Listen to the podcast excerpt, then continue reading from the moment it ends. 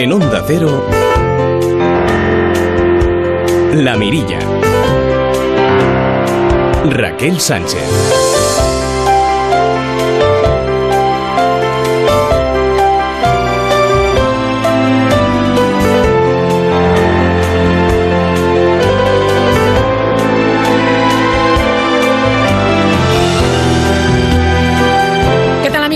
Muy buenas noches. En unas pocas horas arranca el fin de semana, segundo fin de semana de agosto y un montón de posibilidades para sacarle el máximo partido al verano. Como cada viernes, Edu Yáñez nos traerá a los festivales, teatro, deporte urbano, una amplia agenda para que, lo dicho, puedan exprimir a tope cada hora de las vacaciones.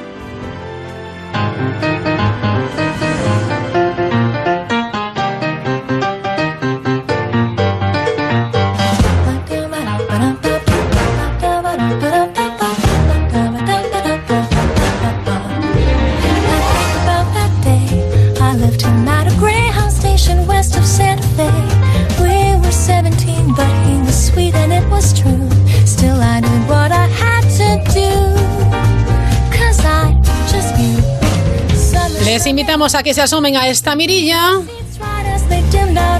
que realizamos gracias a la producción técnica de Ángel Mosquera, Luis Cerdeira y también Diego García Domínguez.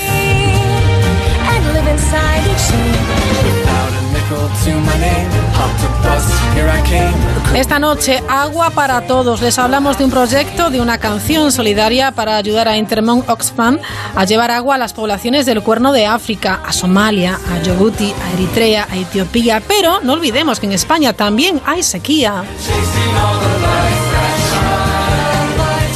Agua y comida en verano, trucos para no engordar esos tres kilitos de media que dicen los expertos que nos llevamos de regalo tras las vacaciones. Ami López Vieites vuelve al microverde de la mirilla. Hablando de proteína, hoy charlamos también con José Portas de Discarlux. Ojo que en unos días batirá un récord bueyes de más de 2.000 kilos en Galicia. Aprovecharemos para preguntarle las claves para disfrutar de un buen chuletón. Esto para los carnívoros, claro.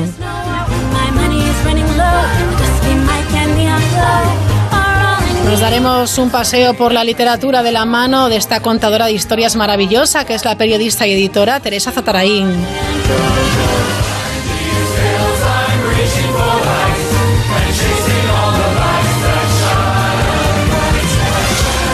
La fotografía que nos dejará cada viernes Rafa Lejerén y la columna contra todo pronóstico de Manuel de Lorenzo.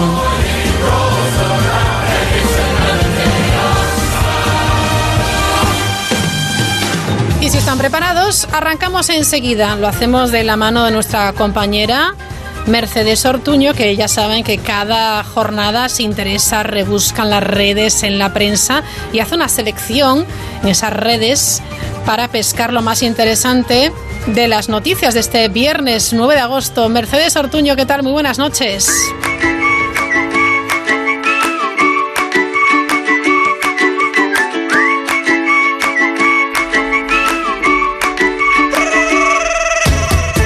Buenas noches, Raquel. La serie Chernobyl ha puesto de moda el trágicamente famoso lugar. Son muchos los turistas que se dirigen al epicentro del peor desastre nuclear de la historia, y los expertos alertan del peligro que supone. Pero ahora científicos de la Universidad de Portsmouth han creado un vodka artesanal con ingredientes de la zona de exclusión de Chernóbil, que insisten es seguro beber, pues la bebida está libre de radiactividad. De momento existe solo una botella del vodka Spirit Atomic. El licor es el primer producto de consumo que proviene del área alrededor de la central nuclear y está elaborado con agua y granos procedentes de Chernóbil. Los beneficios que se obtengan con su venta irán destinados a ayudar a comunidades ucranianas, aún afectadas por el impacto económico del desastre de 1986.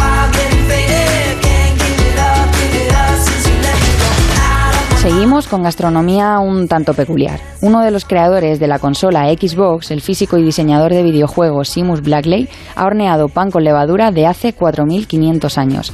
Blackley ha explicado al The New York Times que este manjar es la unión de sus dos pasiones, Egipto y hacer pan en casa.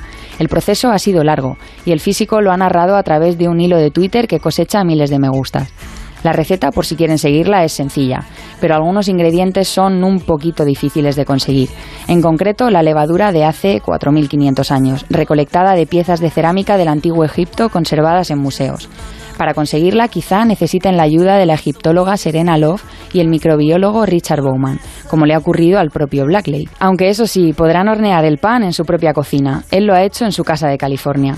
Simus Blackley cuenta en Twitter que el resultado ha sido muy bueno, mejor que el de masa madre de las panaderías cookies.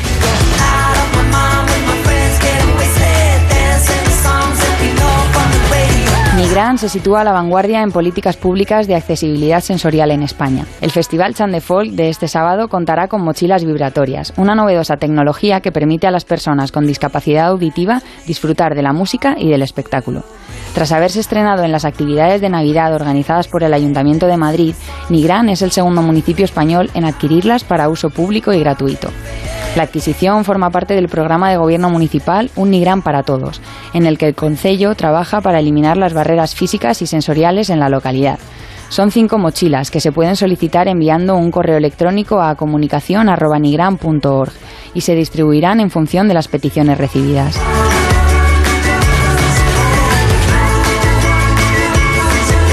La famosa bloguera Kiao Below jamás había revelado características que la hicieran identificables en sus vídeos de Douyu, una plataforma china de streaming, hasta que hace unos días dejó al descubierto su verdadera identidad por accidente. Kiao Below daba a entender en sus vídeos que era un adolescente.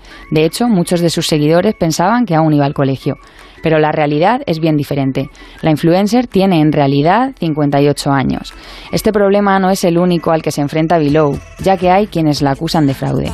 Su Alteza, como también se hace llamar la bloguera, ya había pedido previamente dinero a sus fans con la promesa de revelar su verdadera cara. Parece que nunca había tenido la intención verdadera de hacerlo, hasta este despiste.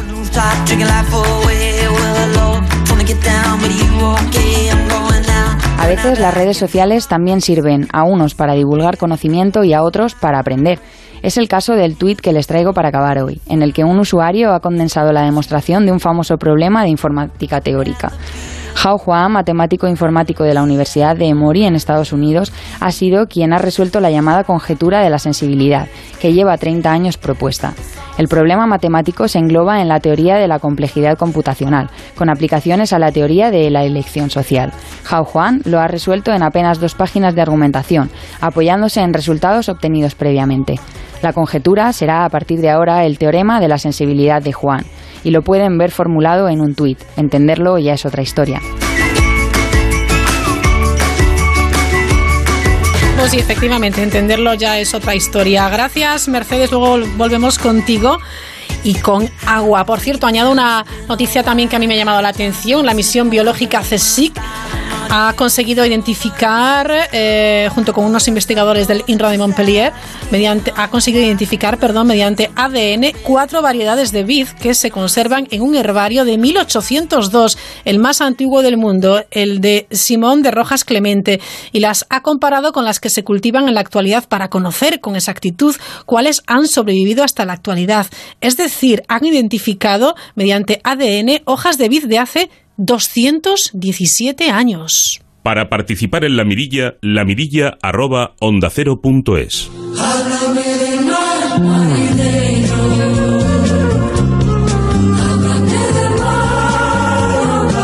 Pues estaba alguien que vive en una ciudad con mar, en un pueblo con mar, el otro día fuchicando en YouTube y encontró esta canción.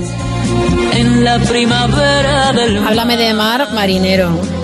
sol es el caporal Pepa Flores. y las mantillas, las nubes. Una canción que escuchaba desde niño y se preguntó que, eh, bueno, le, llama, le llamaba siempre mucho la atención pensar en aquello de vivir sin ver el mar. La gente que, claro, no lo tiene al alcance de la mano.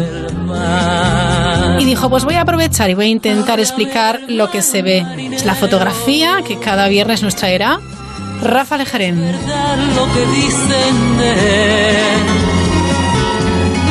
Enfrente tengo un espejo que da un reflejo distorsionado que no soy yo.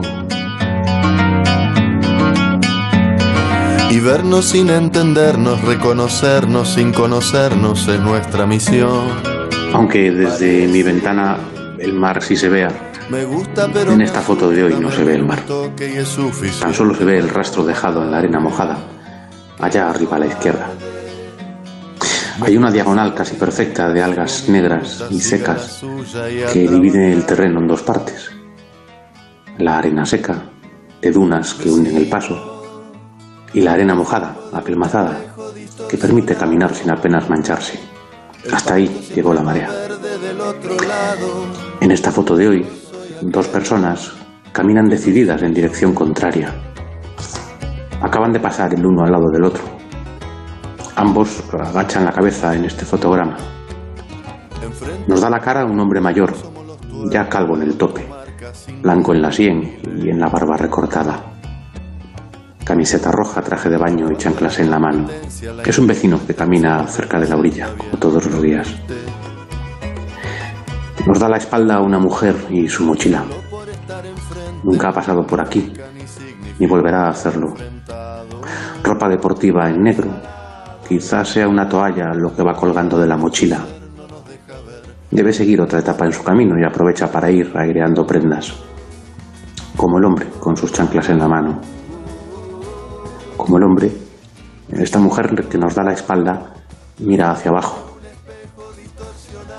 La foto revela que la distancia entre ellos ha sido insalvable, ahí pegados, absortos en sus pasos. Puede que no se hayan visto. Y, no digo yo que eso esté mal. Así, así vamos pasando. Solo por estar enfrente no hay que enfrentarnos.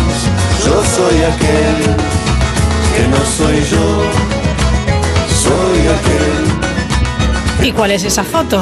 Bueno, vamos a intentar colgarla en Twitter en arroba la mirilla cero. Enseguida le damos la bienvenida hoy al programa a unos niños. Aitana, Lola no baila sola.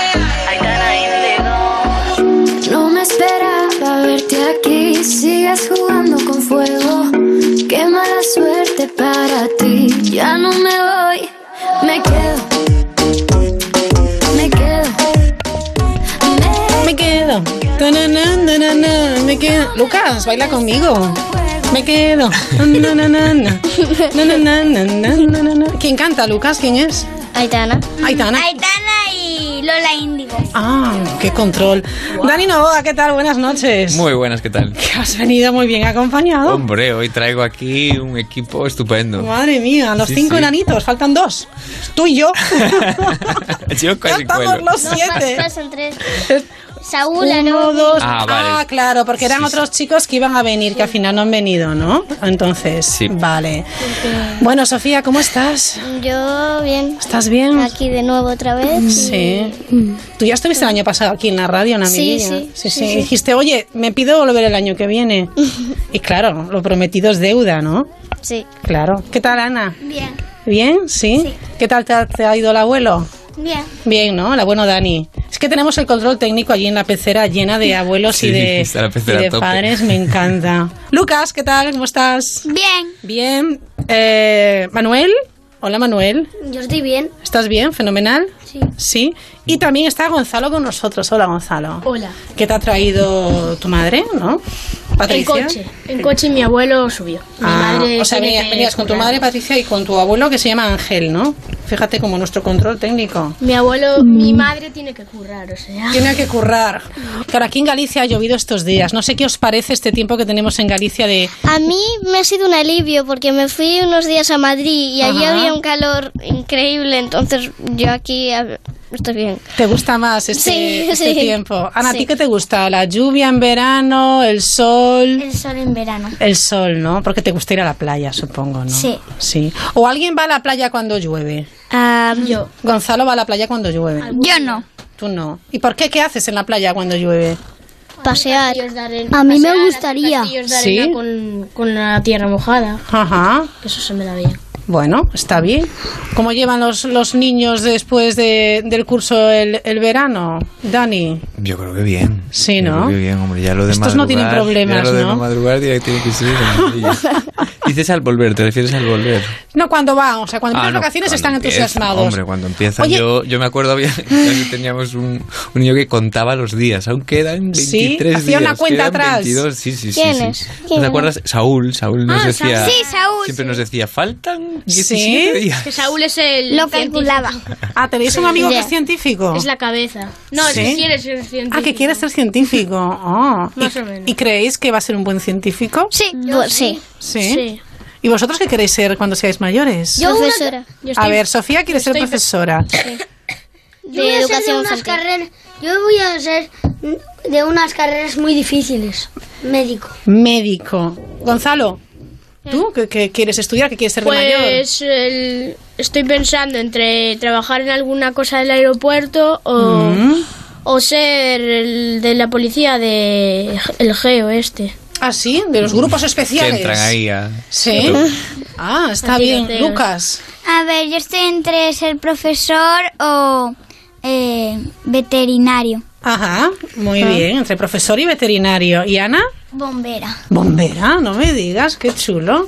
Oye, ¿el verano os parece largo o os parece corto? ¿Dura mucho, dura poco? Poco. El año pasado fue, fue largo y este año po- y este año Claro, es lo que tiene. Un- un- unos años es más largo y otro año Bueno, para mí- pues es más corto el verano. Para mí es normal. Para Sí. mí es- Manuel tiene razón. Sí, ¿por qué tienes razón? A ver, cuéntanos. Porque el anterior verano eh, pues fue así más largo y eh, este verano se me pasó muy rápido. Mm, Bueno, Bueno. pero también ahora vamos a coger vacaciones de Navidad, entonces vas a ver así. O sea, luego ya cogemos. Sofía es muy optimista. Está muy bien, está muy bien. ¿Y por qué creéis que el año pasado el verano fue como más, más largo y este año es más corto?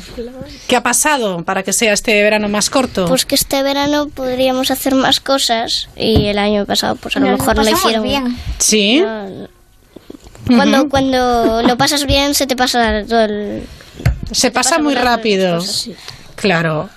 Oye, contadme una cosa, que eh, me habéis eh, eh, soplado algo muy interesante de cuando no es verano. En, en el colegio, cuando a un compañero se porta así un poco, bueno, no del todo bien, hay una técnica que es la técnica del bizcocho. Sí, la técnica del bizcocho. Sí. ¿Quién me la cuenta? Yo. A ver, Sofía. Venga, Sofía. Eh, que es cuando un día Aarón, eh, que es otra inteligencia emocional, le rompió el diario a, a María, pues eh, Dani, eh, muy listo, dijo, Dani aquí presente y es muy Dijo- listo. dijo- Anda que no sabe Sofía nada. dijo que pues que tenía que traer un bizcocho Ajá. que comamos todos para Como de perdón para Ah, para disculparse. y desde ahí ya las- quien, quien se comportara mal había que traer un bizcocho el próximo Sí, eh, vamos, Os habéis si se puesto que vamos. ¿Y los bizcochos los hacen o, o- o- o los compran? Porque alguien me dijo, y además son bizcochos caseros. no es que di- decían que que era caseros pero tenía toda la pinta de que era comprado porque venía una bolsa de estos en cajita cosas- Ya. Ya, pero eh, ponía set de Ya. tazas. No ponía bizcocho. Yo creo que esto tendría, tenía truco, ¿eh? sí. Ahí Yo hay creo que sospechas sí. aún a día de hoy. de- A ver, Manuel de- quiere Aunque hablar, estaba que lo bueno. veo ahí muy pegado al micrófono. Manuel, ¿tú qué quieres ser médico? ¿Tú qué haces en verano? Cuéntame un poquito. yo viajar. ¿Viajar? ¿Y a dó- y a dónde viajas? Yo viajo a Lugo, a Cangas, a Arbo, a Asturias y a Portugal. ¿Pero a cuántos sitios? ¿Y cómo vas a tantos sitios? En este verano. ¿Solo en este verano has ido a todos esos sitios? No, en este verano he, he ido a, a Arbo, a Lugo, a Cangas y también a Portugal. Muy bien, pero vas porque tienes familia en esos sitios. Y a Portugal no. En Portugal no, ya. Solo que Arbo está pegado a Portugal y en Arbo sí. Ah, claro, ya dabais el salto, ¿no? Y hacíais otra excursión. Ya, en Sí. Cangas también tengo familia, en Asturias lo mismo y en Lugo lo mismo. Yo viajo poco, pero voy a sitios así bonitos. Como por ejemplo. Valencia. Ah. Este verano fui Y voy a ir a un sitio más. Fui a Valencia, Sí. a, Ma- a Braga, a Portugal, a un parque acuático. Y voy a ir en septiembre a París. Caray. Qué guay. Qué viaje más chulo, ¿eh? Sí, sí. ¿Habéis viajado este año vosotros o no? Yo sí, yo me fui, yo vine antes de ayer en avión de Madrid. Ah, qué Lo guay. peor es que yo fui a Valencia en coche. Mm. Yo fui en avión. Muchas Madrid. horas, ¿no? En, en coche. Pero bueno, así ves Bueno, mucho los paisajes y puedes parar. Descansamos en Madrid y justo me fastidió ese día que era la Eurovisión, el día que estábamos en Madrid. Y no pudiste verlo. Sí, vi- Ah, lo viste, pero poco, ¿no? supe, se- supe que ganó Holanda. Ah, bueno. Es lo único. que- Lucas, ¿a ti a, a dónde te gustaría viajar? Eh, Un sitio que no hayas estado, que digas, yo quisiera ir a París, a París. ¿Y por qué? ¿Por qué quieres ir a París? porque ahí está Disneyland París. Ah, amigo. Ana, ¿a dónde te gustaría viajar? A París. ¿A París también? ¿Sí? Bueno, pues habrá que Vamos organizar una grupo, excursión. entonces. a- Ahora nos ponemos de acuerdo todos. Sí, sí, sí, Yo- sí. Yo quiero viajar a China o a Japón. Mm. Hola. Qué exótico, pero eso sí que son viajes muy largos, ¿eh? Sí, Yo a Egipto. Porque yo ya fui a, A París. Egipto también, sí. O a Egipto también, a países lejos de aquí. Bueno, sabéis que en- en la radio se habla mucho de las noticias, ¿verdad? Siempre contamos las noticias cuando Las es la hora en punto. Sí, y los deportes también. ¿no?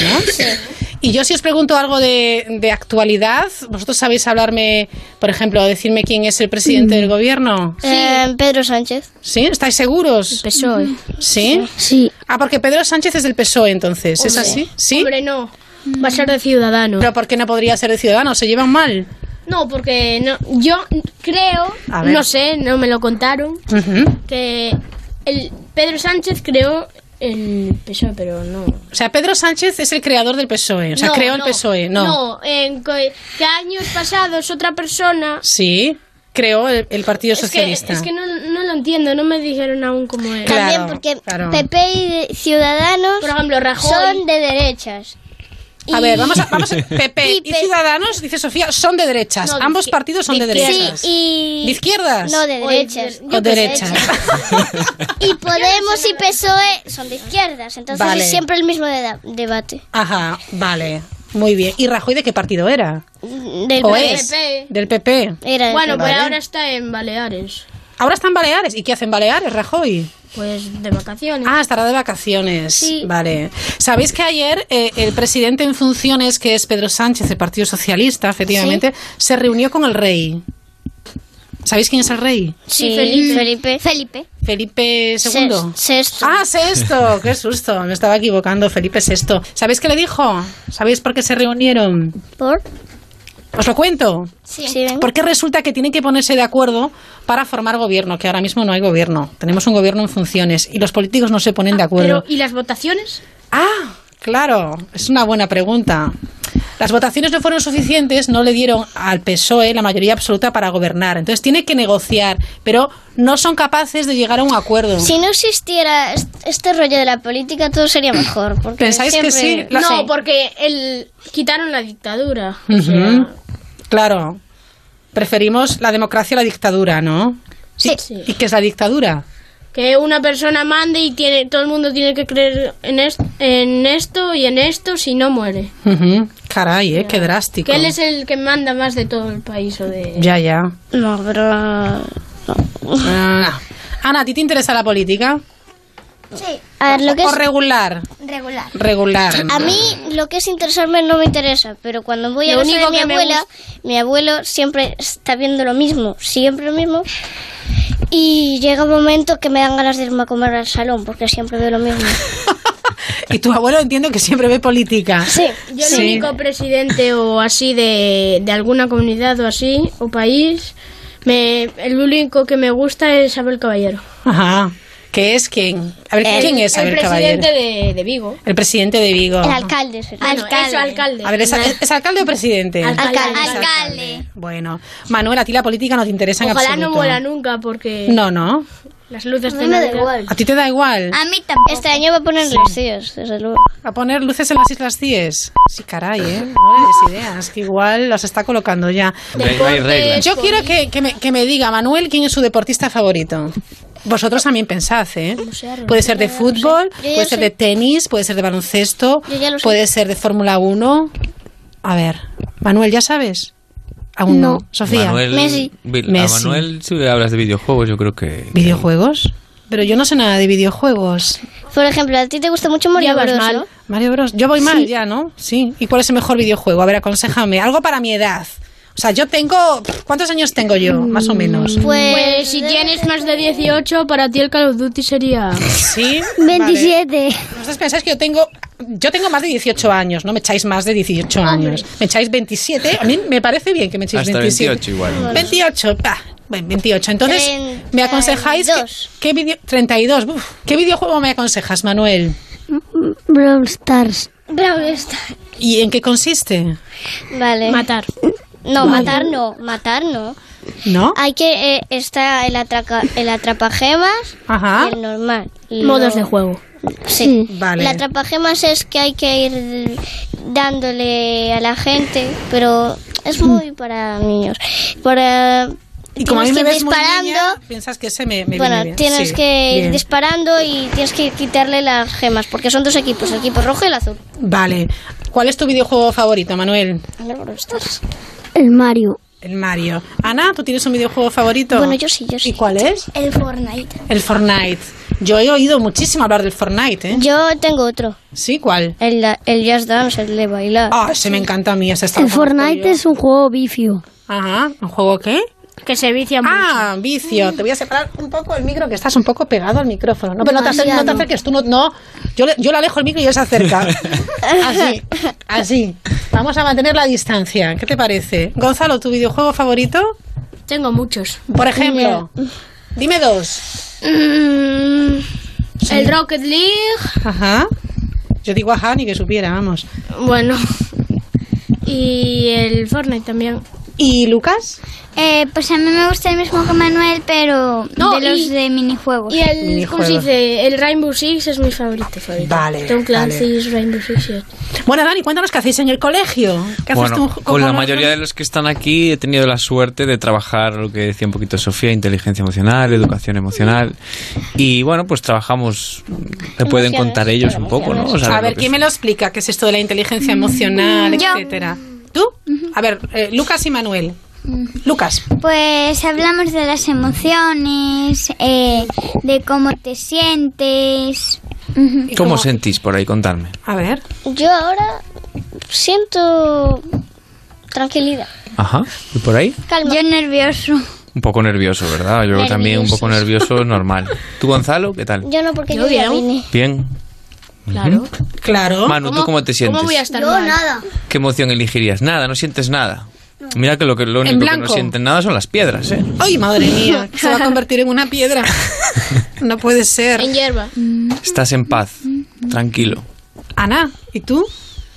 Nerviosa. ¿Sí? Como Para- va la cosa y... ¿Para qué se emplea la inteligencia emocional?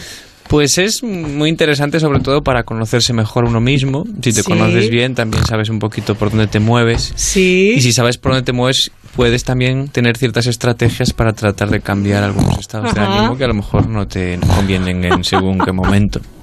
¿Qué es eso? El cerdo. ¿Qué diríais que es? Yo diría que es un jabalí. El cerdo. Un cerdo, un cerdo. ¿Sí? ¿Y tú qué has traído ahí?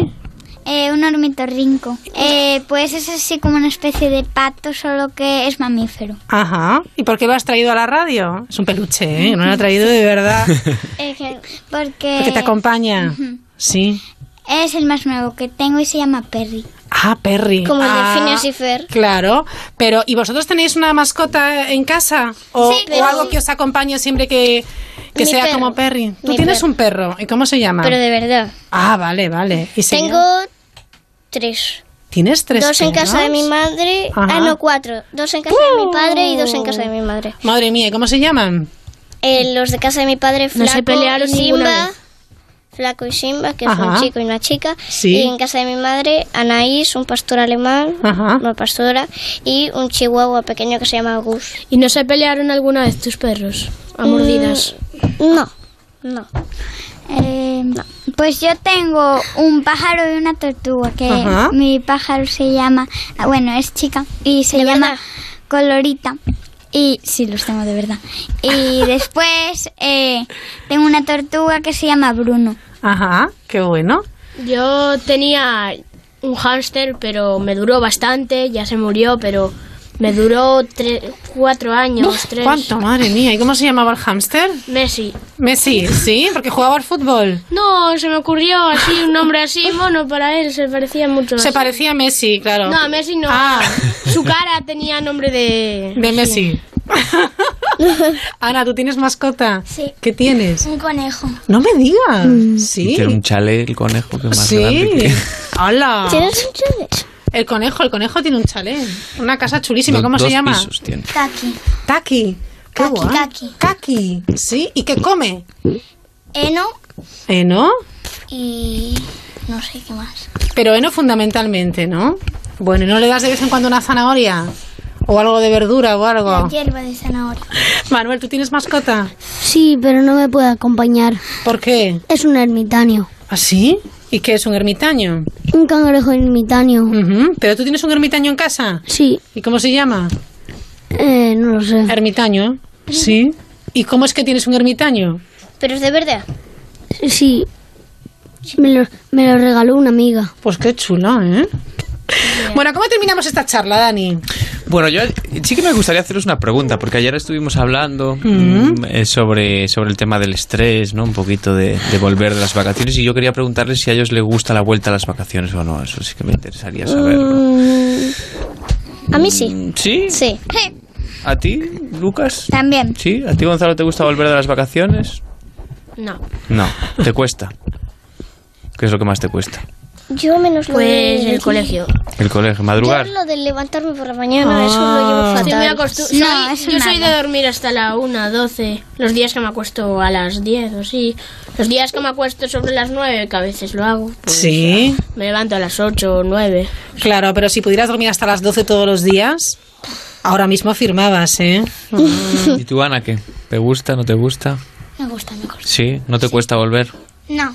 Pero hombre, ilusión. claro, volver al ilusión. cole también está bien porque ves a, a los compañeros de nuevo, ¿no? Ya. Yo, depende de qué la, cole. y ves la clase que te toca Y la profe. y la profe. Yo depende de qué cole, porque ahora mismo hubo un, clo- un conflicto Mm, de si me cambiaba o no. claro. O Y- sea, pero ya sabes si te cambias o no, o todavía no lo sabes. no me cambio. No te cambias. Yo sí. Bueno, pues entonces verás a tus compañeros de siempre, ¿no? ¿Sí? Sí. Qué guay. Yo- Bueno, pues está muy bien. Estupendo. Yo Sí. sí puedo saludar a... Sí, claro, venga, vamos a terminar con los saludos. Sofía, ¿quién quiere saludar? A cuatro amigos míos que ¿A cuatro? son- Se llama... El primero se llama Xavi, que es una, muy amigo mío. Vale. Luego Lía, que también me apoya mucho. A Zuleima y a Laura. Muy bien. Ana, ¿quién quiere saludar? A mi hermano. A tu hermano, que ¿cómo se llama tu hermano? Iago. Iago. Pues Y a- un saludo a Iago. Y a mi hermano también, yo.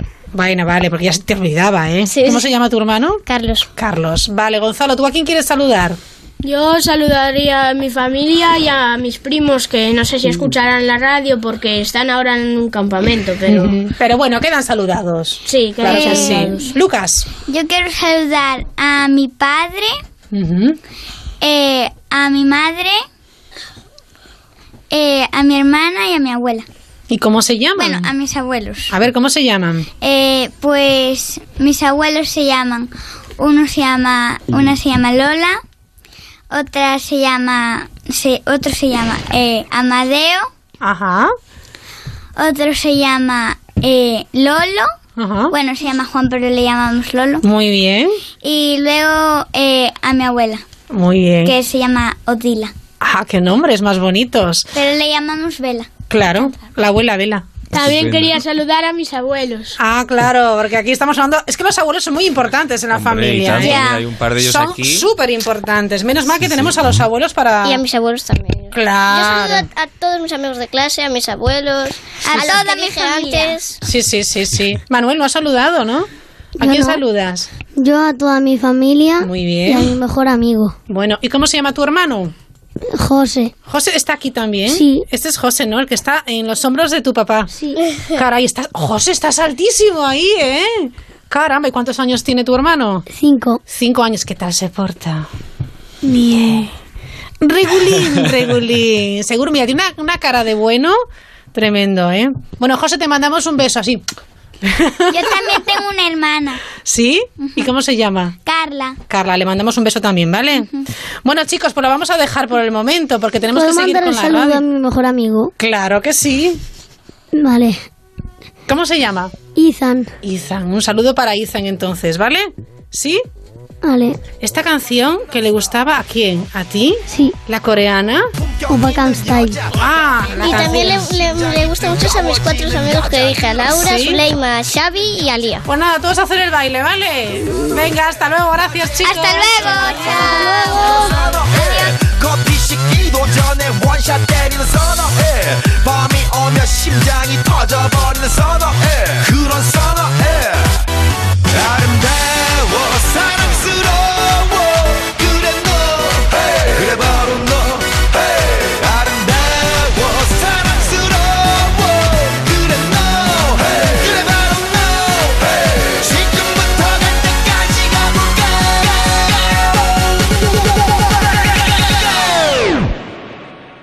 Gangnam Style.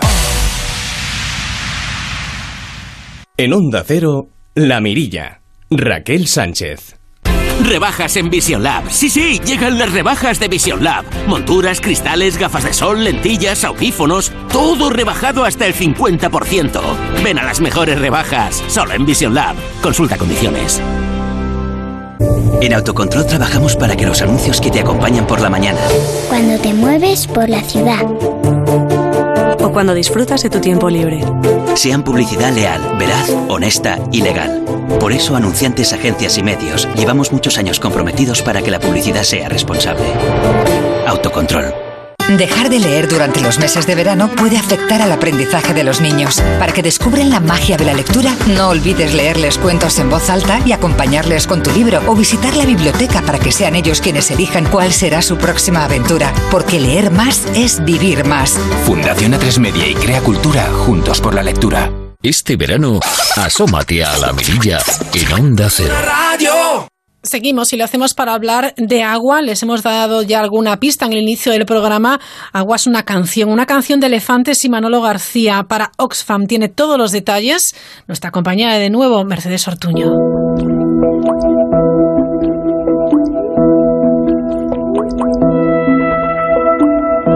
Quizá ya les suenen estos acordes, quizá es la primera vez que los escuchan. En cualquier caso, solo con oírlos, desde el sofá de su casa, desde el coche o desde el trabajo, están contribuyendo a una causa que seguro que les remueve. Cada clic, cada reproducción de la canción que escuchan se convierte en agua limpia que Osfan Intermón lleva a poblaciones necesitadas del Cuerno de África. Pilar Orenes, directora adjunta de la ONG, nos cuenta de dónde nace este proyecto. Somos una organización que entiende el desarrollo de una manera integral, con lo cual hay muchas mm, cosas que son necesarias ¿no? para que la gente viva una vida digna. Y en este caso, pues, pues agua nos parecía que era algo que era muy mm, algo muy cercano ¿no? para, para toda la población, que lo entiende fácil y que era una manera de, de acercar nuestro trabajo de una manera sencilla. La canción que escuchan de fondo no podía tener otro nombre, se llama Agua y es fruto del trabajo de muchas personas. Su arma y Benjamín Prado ponen la letra. El inconfundible Manolo García y Elefantes, con la voz del propio Suarma, se encargan de la música. El montaje del videoclip es de Pablo Tosco y el merchandising del diseñador Miguel Frago. Intermón sabe que es precisamente la suma de mucha gente lo que hace grande una idea. En general tenemos claro que queremos cambiar las cosas y tenemos claro que la vamos a cambiar con mucha ayuda de mucha gente, ¿no? Y cuando la gente se une para un proyecto común. Y este proyecto es un buen ejemplo de eso, ¿no? De cómo se puede unir, pues, personas que a través de su arte reflejan su compromiso. Un compromiso necesario para tomar conciencia, como explican Benjamín Prado y su arma, autores de la letra. Yo creo que el arte siempre puede servir como, como llamada a la conciencia. El cuadro Guernica de, de Picasso no sirvió para parar la desdichada guerra civil, pero sí que sirvió para poner la, atención en el horror que se estaba produciendo en, en aquella España. Creo que el poder del arte a veces es ese también, ¿no? El de, el de algún modo tener la constancia de, de, estar por ahí pululando, siendo un poco incómodo a veces y transformando algo complejo y difícil como es algo así en algo agradable de escuchar. Tomar conciencia de problemas que por azar nos ha tocado sentir lejanos. Es indiscutible. Vivimos en un lugar del globo en el que nuestras preocupaciones no son tan graves si relativizamos. De ahí surge precisamente la inquietud del vocalista de Elefantes por este proyecto. Desde aquí, desde nuestra comodidad, escribir pues de cara a otros que no están tan cómodos, para mí es un plus. ¿no? Porque probablemente yo hago esto porque yo me siento un afortunado. Esta campaña de agua quizás está centrada pues más en, lugares que realmente tienen una crudeza eh, difícil de comparar, ¿no? Como puede ser el cuerno de África, ¿no? Pero creo que tan importante es irte allí a ayudar como quedarte a ayudar a los que están aquí. Lo que sí que creo que es importante es sentir que formamos parte de una comunidad de algún modo, ¿no? Y ya no solo entre las personas, ¿no? También, también con el planeta, ¿no? Los datos son impactantes. Cada día mueren mil niños y niñas como consecuencia del agua en mal estado. Y 2.100 millones de personas en el mundo, 3 de cada 10, no disponen de agua potable en sus hogares. Mucha gente es consciente de ello y ayuda como puede a reducir esta brecha enorme. Hay muchas personas, por suerte, en este mundo solidarias, lo cual es una mala noticia, porque yo siempre digo que la, la caridad es eh, admirable, pero no es deseable. Lo que haría falta es que todo el mundo tuviera las condiciones mínimas para poder, para poder vivir con, con dignidad. Por las condiciones mínimas de las que habla Benjamín Prado son por las que trabaja día a día y en múltiples proyectos Oxfam Intermón. La caridad y también la reivindicación son la base de la ONG para ir avanzando. Reivindicación a la que se suma también el escritor. Al final nuestras demandas son son como muy integrales, es a la población en general para ser consciente, pero una población también que es capaz de movilizar a, a los poderes en pro de esas personas. ¿Hasta dónde llega la palabra negocio? Yo creo que la palabra negocio solo puede llegar hasta donde empieza la palabra conciencia. Y hay cosas con las que yo creo que no se pueden no se puede negociar, o sea, el agua es un derecho, no puede ser un negocio. En cuestión de derechos fundamentales, ya lo ven, no es difícil coincidir. Y gracias a iniciativas como esta también estamos más cerca de influir. Falta muy muy poco para que Osfan Intermón consiga el reto que se propuso al inicio de esta andadura, un millón de reproducciones. Con la cesión de sus derechos de autor, quienes han colaborado en la creación del proyecto contribuyen al envío de camiones cisterna con agua limpia a poblaciones necesitadas del cuerno de África. Y ustedes, escuchando agua, suman gotas a esos camiones. Lo más importante de, de- esa, esa iniciativa es escuchar la canción, es ser consciente de la letra, es saborearlas, es bailarla, es disfrutarla, porque es una manera también de acercarte diferente a una problemática, el ser consciente de lo importante que es el agua para la vida de todos y todas. Poema en el cristal, fuerte y veloz, limpia y clara, lo sabe todo, pero no sabe nada, es como la vida, dulce y salada, el futuro desierto y un La canción Agua, interpretada por Elefantes y Manolo García.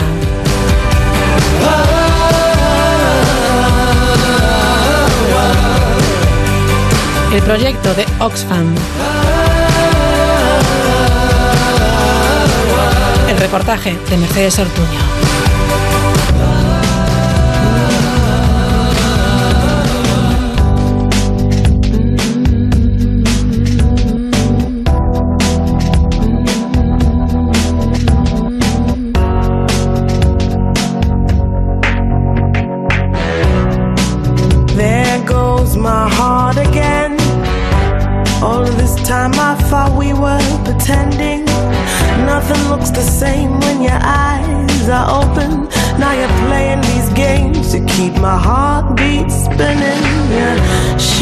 Vamos ahora a coger un tren. Hay tres trenes históricos que recorren hasta finales de año Alcalá de Henares, Aranjuez y el Real Sitio de eh, eh, El Escorial para dar a conocer las cualidades de las zonas declaradas Patrimonio Mundial por la UNESCO.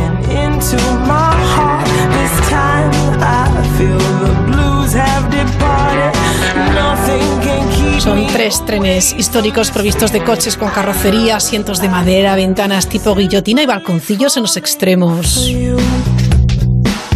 El tren de Cervantes dará a conocer Alcalá de Henares, declarada Patrimonio de la Humanidad por edificios emblemáticos como el, el Museo de la Casa Natal del escritor Miguel de Cervantes o la Universidad de la Ciudad. El tren histórico recorrerá Aranjuez, será el tren de la fresa, el cual tiene ese nombre por el traslado hasta Madrid de ese producto por excelencia de la localidad durante el siglo XIX. Aunque este tren continúa con los viajes turísticos desde hace 35 años, esta iniciativa se va a ofrecer, eh, bueno, pues también una teatralización y una degustación de los fresones típicos de la ribera del Tajo, mientras los viajeros llegan a la ciudad declarada como paisaje cultural, patrimonio de la humani- humanidad, lugar de excepcional valor universal. Por otro lado está el tren de Felipe II, un convoy de vagones de la década de los 40 que va a trasladar a los viajeros de San Lorenzo del Escorial al siglo XVI durante el Renacimiento, donde los trabajadores irán vestidos como personajes de la corte del rey que da nombre a este tren.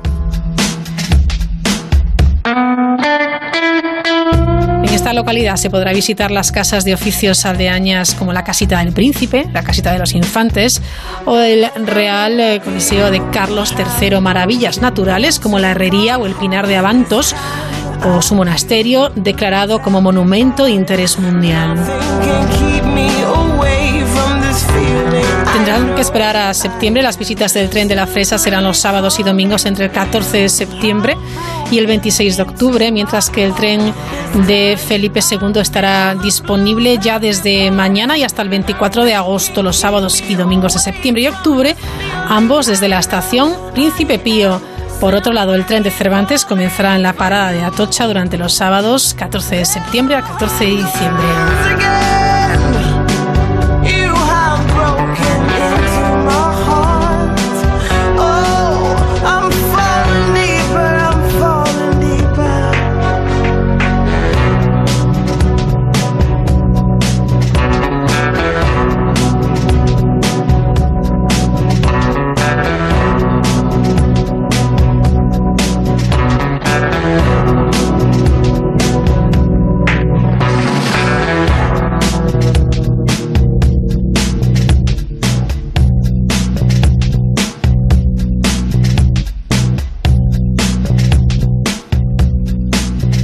Enseguida escuchamos con atención la columna de Manuel de Lorenzo contra todo pronóstico.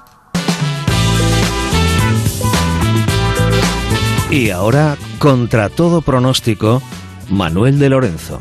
Yo soy un loco que se dio cuenta que el tiempo es muy poco. Yo soy un loco. Acostumbro a elegir la cola del supermercado que más despacio parece avanzar, la que va más lenta de todas. Es una estrategia infalible. Con los años he aprendido que elegir la cola que aparenta ser más rápida es un error. En cuanto te colocas en la fila, esta se estanca de repente, sin previo aviso, y al mismo tiempo la cola lenta se acelera mientras tú te quedas mirando embobado y pensando, esa señora de ahí que ya está pagando podría haber sido yo. Y te das cuenta de que el universo a veces te apuñala por el puro placer de hacerlo a pesar de tus buenas intenciones. Como ese villano de las películas de sobremesa que es malvado porque sí y no necesita un buen motivo para cargarse a alguien. Esta mañana, por probar suerte, me he saltado la norma y el destino me la ha vuelto a jugar. En una de las colas del supermercado de mi calle solo había un chico, que ya había pagado y estaba recogiendo sus bolsas, y un señor mayor con una botella de vino. Una triste, solitaria y sobre todo rápida botella de vino. Parecía demasiado bonito para ser verdad. Pero el resto de las cajas estaban colapsadas y tal vez, pensé, se tratase del azar tendiéndome al fin la mano. Solamente se trataba de una botella. No podía salir mal. Pero lo hizo. Salió fatal. El señor colocó la botella en la cinta, sonrió a la cajera y le dijo Tengo la furgoneta en la puerta y necesitaba 240 botellas como esta. ¿Me las podrías ir a buscar? Madre mía. 240 botellas. 20 cajas de vino. Fui capaz de contenerme de milagro. El orden de los acontecimientos fue el siguiente. La cajera pasó la botella por el lector de códigos de barras, multiplicó el precio por 240, avisó a un compañero, este le dijo que tenía que bajar a buscarlas al almacén y que tardaría unos minutos, las fue trayendo poco a poco, las fue llevando a la furgoneta, el señor le dio a la cajera 770 euros en billetes, la cajera le devolvió dos euros en varias monedas, yo resoplé, el señor me escuchó resoplar, la cajera me escuchó resoplar, el señor se despidió amablemente y por fin, unos 12 o 13 minutos después de haberme puesto en la cola, me tocó a mí pasar la compra por caja. Y la cola lenta, que a esas alturas ya era la mía, Se aceleró de repente. Pasé los artículos de mi carro a la cinta transportadora registrando en voz baja, regañándome por haber elegido la cola rápida, la que tiene truco, la que nunca se mueve a la velocidad que promete moverse. Años de experiencia ignorados, tirados a la basura. Había sido víctima de mi propia desobediencia. Pero entonces comprendí que mi error se debía a un hecho clave, a una cuestión fundamental que permanecía sin respuesta. ¿Para qué diablos querría ese señor 240 botellas de vino? Si quisiese utilizarlas en algún gran evento, no acudiría a comprarlas a un supermercado donde le sale mucho más caro. Si quisiese bebérselas él solo a lo largo de uno o dos años, no las habría comprado todas de golpe en un solo viaje. La única posibilidad que se me ocurría en aquel momento, mientras depositaba los plátanos y la leche en la cinta de la caja registradora, es que las hubiese comprado para bebérselas él solo de una sentada. Y aquella idea me pareció extraordinaria. Probablemente acababa de conocer a un espécimen único, el ser humano con menor sentido de la medida que haya existido jamás, alguien exagerado por naturaleza, que se compra de golpe un cuarto de millar de botellas de vino y al que no le importa tirarse un cuarto de hora en la cola de un supermercado. No podía sentirme más afortunado. En estas disquisiciones andaba yo cuando de pronto el señor regresó al supermercado. Me pidió que le disculpase por la intromisión y le dijo a la cajera Perdona, pero no me has dado bien el cambio. Faltan cinco céntimos. ¡Qué maravilla! Un tipo que se acababa de gastar cerca de 800 euros en vino y que transportaba 240 botellas en la parte de atrás de su furgoneta, había dado la vuelta y regresado al supermercado para reclamar cinco céntimos. ¡Cinco céntimos! Definitivamente se trataba de un ser excepcional. Comprendí que estaba a punto de admirarlo más de lo que jamás ha admirado a nadie. En ese momento la cajera revisó las monedas, comprobó el ticket y le dijo No, señor, el cambio está bien. Es decir, encima el tipo había regresado para nada. Solamente pude dejar mis bolsas en el suelo, hacerle una reverencia y, por supuesto, comenzar a aplaudir. Contra todo pronóstico, con Manuel de Lorenzo. Yo soy un loco que se dio cuenta que el tiempo es muy poco. Yo soy un loco que se dio cuenta.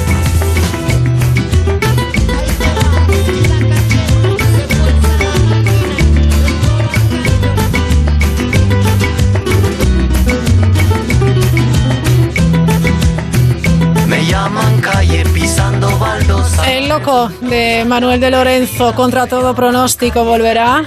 Espero que sí, crucemos los dedos el próximo viernes más o menos a esta hora. Hoy tan cansada, hoy tan vacía, como maquinita por la gran ciudad. Me llaman calle me subo a tu coche, me llaman calle de mala alegría, calle dolida, calle Enseguida llegan las noticias de las 10, las 9 en Canarias, nuestros compañeros de informativos, nuestros compañeros de la brújula, que siempre resumen en tan solo 5 minutos lo más interesante de, de la jornada. A la vuelta, varias protagonistas. Hablaremos de nutrición con Amil López Vietes, ya saben, nutricionista y doctora en farmacia. Hablaremos de la carne, lo haremos eh, con José Portas de Discarglus y también Teresa Zataray nos traerá sus historias, historias de literatura, historias, bueno, de vida. Calle sufrida, calle triste. Y como no, ya saben que la guinda los viernes a este programa la pone nuestro compañero desde Onda Cero San Sebastián, Edu Yáñez, con una agenda cultural para chuparse los dedos. futuro. Me llaman calle la sin salida, me llaman calle, calle más calle, la que mujeres de la vida suben Volvemos en 5 o 6 minutillos. maquinita por la gran ciudad. Me llaman calle, me llaman calle, calle sufrida, calle tristeza de tanto amar. Me llaman calle, calle más calle. Me llaman siempre y a cualquier hora. Me llaman guapa siempre a deshora. Me llaman puta también princesa. Me llaman calle es mi nobleza. Me llaman calle, calle sufrida, calle perdida de tanto amar.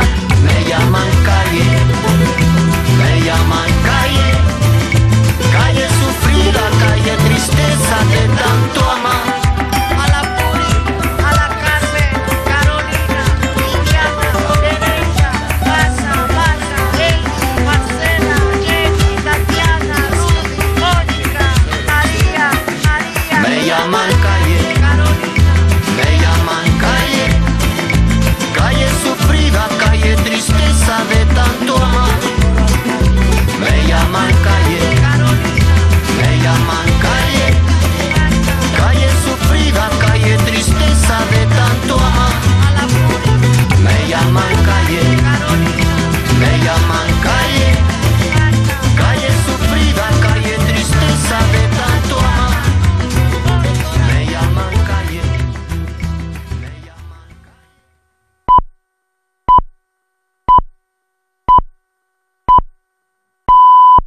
Son las 10 de la noche, las 9 en Canarias.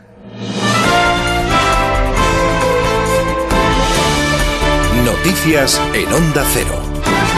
Saludos, saludos, buenas noches. Un gran apagón en el sur de Inglaterra y Gales ha afectado en las últimas horas a casi un millón de personas en el Reino Unido. El suministro eléctrico ya se ha restablecido, pero los efectos son de alcance. Pasajeros atrapados en trenes, retrasos, cancelaciones y caos en el centro de Londres porque muchos de los semáforos han dejado de funcionar. Vamos a enterarnos de cómo está la situación ahora mismo, a esta hora, corresponsal en el Reino Unido, Gonzalo Cañada. Cerca de un millón de personas se han visto afectadas esta tarde en Unido por un fallo eléctrico. Multitud de trenes tuvieron que ser retrasados o incluso suspendidos y se produjeron apagones en diversas zonas de Inglaterra y Gales. Por ejemplo, la céntrica estación londinense de King's Cross tuvo que suspender todos los trenes a la punta de la tarde cuando la gente sale de trabajar.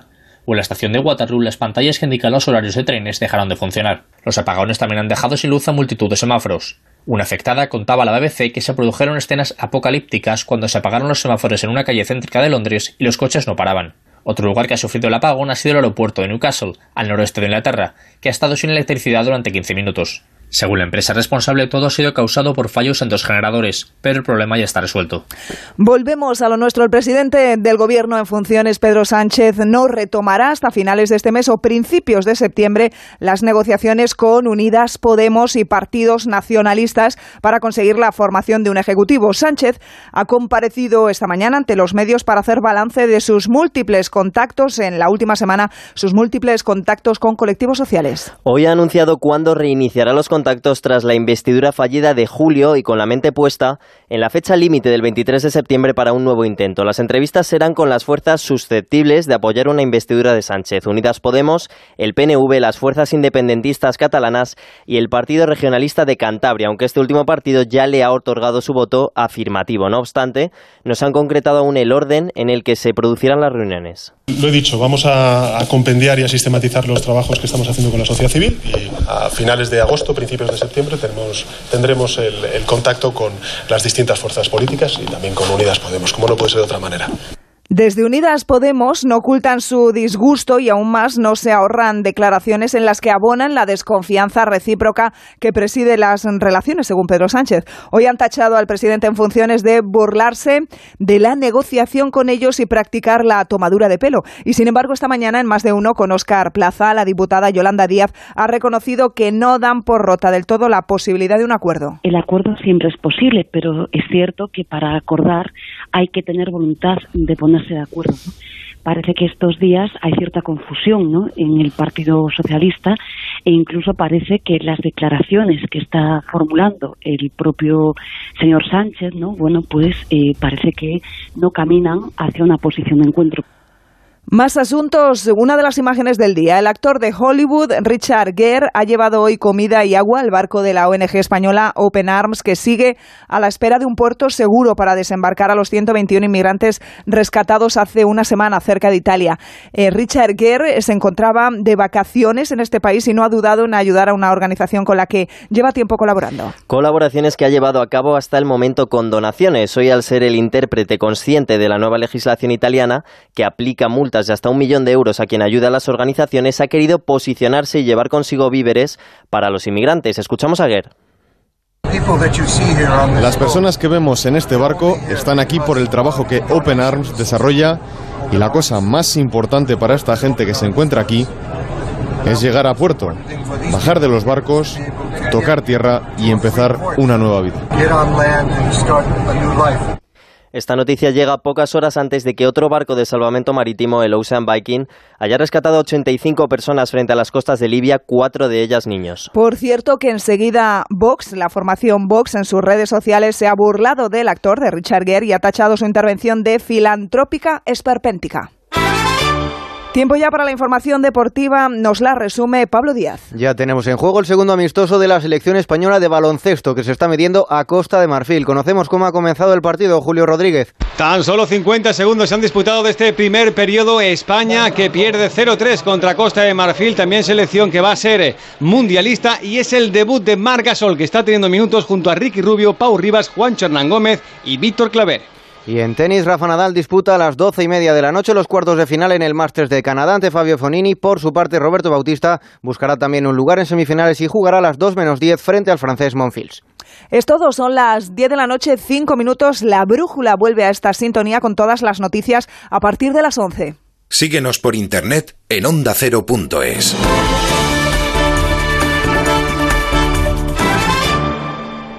Julia Otero. ¿Cómo hacer una radio entretenida? ¿Cuál es el papel de la radio en el futuro? ¿Cómo se tiene que adaptar el periodismo a las nuevas tecnologías? El mundo tiene preguntas. Sé tú la respuesta. Inscríbete en el máster de radio de Onda Cero y la Universidad Nebrija. Entra en nebrija.com. Nos vemos en Universidad Nebrija.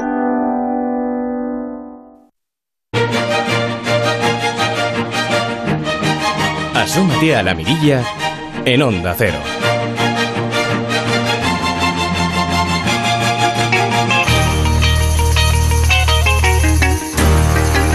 Vieites, ¿qué tal? Muy buenas noches. Hola, buenas noches Raquel. ¿Qué tal? ¿Todo bien? Todo muy bien, aquí veranito, no hay Bueno, queja. No hay queja, no hay queja. Mira que eh, después de, eh, de nuestro primer programa, la pasada semana, decía, sí, claro, eh, es, es fácil decirlo, es fácil decirlo, es fácil también practicarlo, porque has dado unas, unas claves para una rutina que yo creo que es muy fácil, las cinco comidas, etcétera, etcétera. Pero hay algunos trucos para no engordar en verano sin dejar de disfrutar. Pues sí, claro, aquí sabes que tenemos trucos para todo. A mí, doctora en farmacia nutricionista, se sabe todos los trucos y además lo bueno es que son trucos muy fáciles de llevar a cabo. No cuestan, no cuestan. Hay que No cuestan. mentalizarse un poquito y, y ya está, porque son muy sencillos y muy sabrosos. Mira, sí, sí, te los traigo aquí anotaditos para que no se me falte ninguno. Vale. Con respecto a los desayunos, hay que intentar hacer un desayuno equilibrado y incluyendo algo de proteína Muy para bien. equilibrar las hormonas y en la primera hora en la que nos levantamos. Así ya activamos el metabolismo desde primera hora. Perfecto. Podemos eh, alternar café y té que aportan un poquito de cafeína, catequinas que son antioxidantes y también son estimulantes del metabolismo. Si queremos le podemos añadir un poquito de canela también, Sí, que también regula el azúcar, la glucemia y Sí. también nos ayuda a metabolizar mejor los hidratos de carbono. Vale. Zumos fuera. Podemos tomar, en todo Vale. caso, batido eh, con toda la pulpa para tener esa fibra, Ah, porque el zumo concentra los azúcares de la fruta y hace que se dispare la hormona insulina, que como comentamos en el anterior programa, Exacto. pues hace que nuestro metabolismo sea como una esponjita, que todo lo convierte en grasa y no nos deja quemar los depósitos de grasa localizada que llevamos guardando durante el invierno. Perfecto. Alternativas, los smoothies, batidos verdes, que nos pueden hacer pues una alternativa de desayuno Mm. ligera, siempre que incluyamos algo de proteína. Eh, puede ser pues una lonchita de fiambre magro o si somos vegetarianos pues hay eh, proteína de guisante, de soja que se puede incorporar. Muy bien. Y siempre con pues una parte de verdura y fruta de fresca de temporada que está en óptimo estado de maduración. Perfecto, bien, bien, bien. Importante, la grasa favorable. La grasa insaturada. Eso para que recuerden los oyentes, cuando tenemos el típico amigo que nos satura, que nos carga, ya que colgamos el teléfono y nos tiene la cabeza loca, nos Ay, sí. satura, ¿no? Eso es eh, peyorativo, es negativo. Sí. Pues lo contrario es insaturado. Muy Entonces bien. la insaturada es eh, la monoinsaturada, aceite de oliva, eh, aguacate, y la poliinsaturada, el omega 3 del pescado azul, los eh, frutos Vale. secos, eh, las semillas, que nos van a equilibrar también esas hormonas que, como decimos en nuestro último libro, tenemos que combinar bien los alimentos para que nuestras hormonas adelgacen por nosotros. Bueno, eso es fabuloso, ¿eh? O sea, ya adelgazan por nosotros. Hay que hacerlo Sí. bien. Hay que dar con la clave. Es saber combinar, una combinación estratégica, pero como ves es fácil, no es comer menos, es comer mejor. Bueno, ¿algún truco más? Bueno, pues si tenemos, por ejemplo, tentempiés. Vale. Los tentempiés nos van a ayudar a mantener ese metabolismo de forma activa, no tener esos bajones de azúcar que nos hagan tener más ansiedad en la siguiente comida. Sí. Y se mantiene también la regla de hidrato, proteína y grasa Vale. para que nuestro sistema hormonal esté equilibrado y estemos eh, como una mejor versión de nosotros mismos. Muy bien. Otra alternativa eh, puede ser fruta, algo de fiambre magro y unos frutos secos, o una pulguita, un bocadillito. Esto vale para todas las edades, Para ¿no? todas las edades, Vale, claro. Bien, bien, perfecto. Y Bien. si coincide en verano, que somos un poquito más laxos de horarios, eh, nos eh, Sí. levantamos más tarde y ya este tentempié coincide con el aperitivo, Ujú. el vermú, la Claro. cervecita, siempre dando un consejo de alcohol con moderación. Muy bien. Importante incluir también algo de proteína ahí para neutralizar el efecto metabólico del alcohol, que son calorías calorías vacías y Perfecto. que nos van a hacer que engordemos eh, sin, sin darnos cuenta. A veces lo que nos engorda, estoy pensando ya pues, en, en platos de comida, son esas guarniciones que acompañan un plato saludable. Que entonces ahí a mí decimos, bueno, ¿por qué lo he hecho? Sí, o la típica cuidado. ensalada de Sí. un restaurante de comida rápida que todos tenemos en Sí, mente, claro. que es todo verde, pero con unas salsas comerciales que al final tienen grasas trans, aceite de palma, O sea, esas que son hipercalóricas. Las eliminamos ya, pero vamos, desde minuto uno, ¿no? Lo ideal es eh, no, no tomar de estas salsas Vale. prefabricadas, ultraprocesadas, porque al final tienen muchísima grasa mm, de la saturada o Sí. incluso de la que es peor, que es la mm, hidrogenada o Ajá. trans, Vale. que a nivel cardiovascular es como un plástico, es peor que la grasa animal. Vale. Eh, ¿Qué más tenemos? Bueno, preferiblemente cuando esté en nuestra mano guarniciones vegetales Vale. en comidas y cenas, Ahí porque vamos. siempre vamos a, a tener más tentaciones en verano. Siempre vienen amigos de fuera, familia, siempre tenemos la fiesta del pueblo que celebrar, siempre tenemos eh, cosas que tenemos que intentar controlar. Entonces, preparaciones a la plancha, papillote, barbacoa, eh, sopas frías, por ejemplo, el gazpachito, siempre está fenomenal Perfecto. tenerlo en casa, Sí. en la nevera, porque llegamos de la playa con apetito y nos ayuda mm, a, a refrescar ese, ese apetito. ¿Y qué pasa con esos productos que son muy de veranito cuando vamos de tapas y nos ponen los calamares fritos, el pescadito frito, frito, frito, frito, frito? Eso. Bueno, eso hablaremos en nuestro siguiente programa de seguridad alimentaria. ¿no? Ah, El exceso de fritos eh, aumenta eh, la ingesta de acrilamida, que es una sustancia eh, tóxica que nos Vale. eh, acelera pues, el envejecimiento prematuro, es precursora de cáncer y tal. Vale. Pero mientras tomamos los fritos con moderación, no hay problema. Perfecto. Entonces, Bien. si vamos a hacer una comida más hipercalórica, lo que hacemos es pues pedir una ensalada de Ajá. guarnición, evitar las patatas, por supuesto las patatas fritas Claro. que te ponen al principio o los Vale, vale, vale. o los postres, o sea, hay Muy que bien. decidir o guarnición o postre. Eso está bien. ¿Algún consejo más? Bueno, la cena, intentar Sí. que la cena sea una comida más ligera que la del mediodía, porque como decíamos, nuestras hormonas a la hora de, de cenar, la hormona insulina está mucho menos activa que por la mañana. Entonces, si nos hacemos una cena demasiado copiosa, pues una paella, postres y tal, pues vamos a tener eh, más tendencia a engordar. Sí, y una digestión terrible, ¿no? Supongo, porque además no es que te vayas a caminar generalmente después de cenar. A lo mejor te acomodas en el sofá o te metes ya en la cama.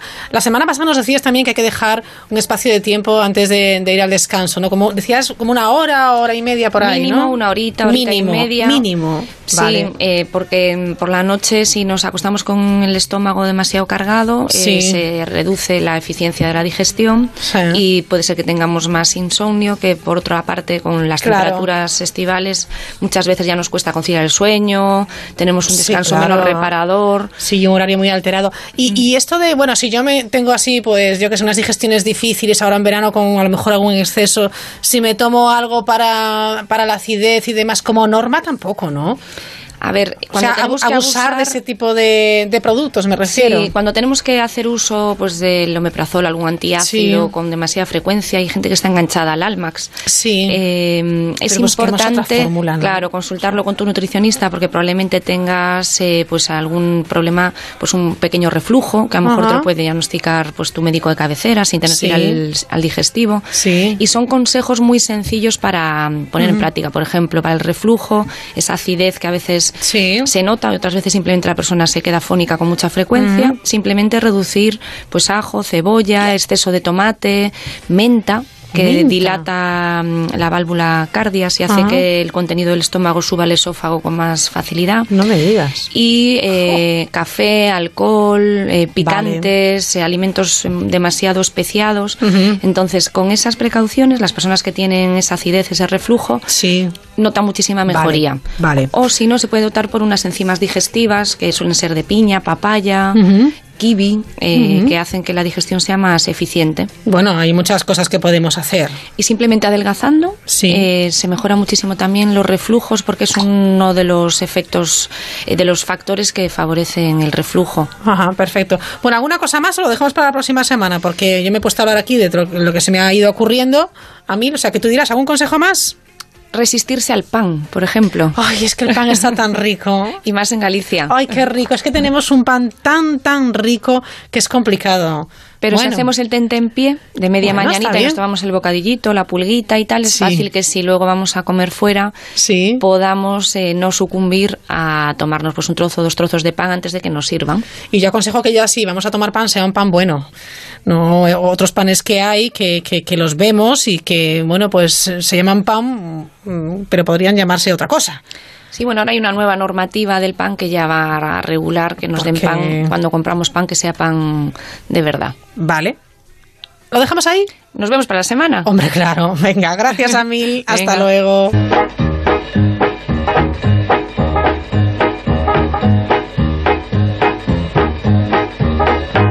Now if you see my baby, my baby is oh so fine. She's long and lean and never mean. She tastes like cherry wine and she's my baby. Seguimos hablando de nutrición, de la proteína que nos aporta la carne. Pero ¿sabemos realmente eh, degustar una, una buena carne? ¿De qué depende? ¿Cómo se hace? ¿Cómo la pedimos en el restaurante? No cabe duda de que a, las personas que les gusta la carne disfrutan y mucho degustando un buen chuletón.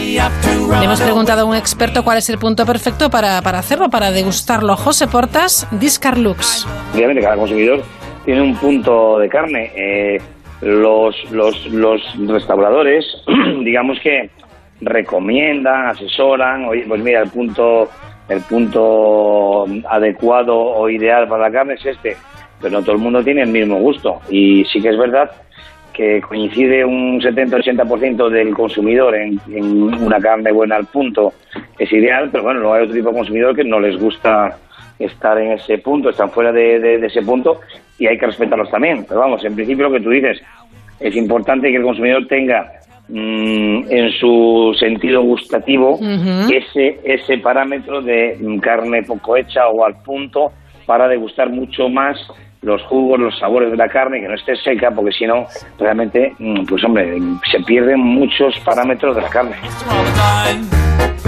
Es cierto que aquí en España tenemos un vacuno de calidad. ¿Por qué la ternera gallega o los bueyes gallegos dicen que son de los mejores? Está claro que la ubicación, la, la alimentación, los pastos, eh, todo lo que se refiere a, a lo que pueda afectar al metabolismo del animal, está claro que en Galicia están a un nivel alto. Y en muchos otros territorios de nuestro, de nuestro territorio nacional. ¿De qué depende la calidad? Portas, cuéntanos. Las 10 vacas en Galicia, por ejemplo, compramos 10 vacas y que son todas diferentes. Entonces, desde el primer momento mm, hay que empezar a pensar en comprar un producto de muy alta calidad. Bueno, hay unos parámetros a seguir para ello.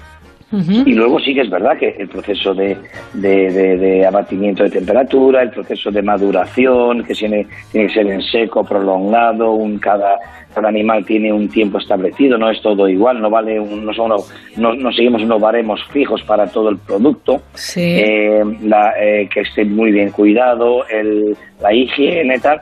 Luego, a la hora de elaborarlo en cualquier restaurante, pues también seguir los procesos que tiene un restaurante, que es sacar la carne mucho antes de tiempo fuera, atemperar el trozo que vayas a, a asar para que las carnes no se arrebaten, eh, que la carne llegue caliente al punto a la mesa, que no se achicharre, eh, que no tengamos de esos platos refractarios que acaban eh, quemando la carne y pasándola, pues no, tiene que ser un plato atemperado que mantenga, no que transforme la carne. La, la carne ya se asa en la parrilla. Ajá. Luego el plato lo, único que tiene, lo único que tiene que hacer es mantenerla con algo de temperatura, pero no que prosiga eh, el proceso de, elaboración, que no prosiga en el plato, si no la carne se nos va, se secan los jugos y se nos va.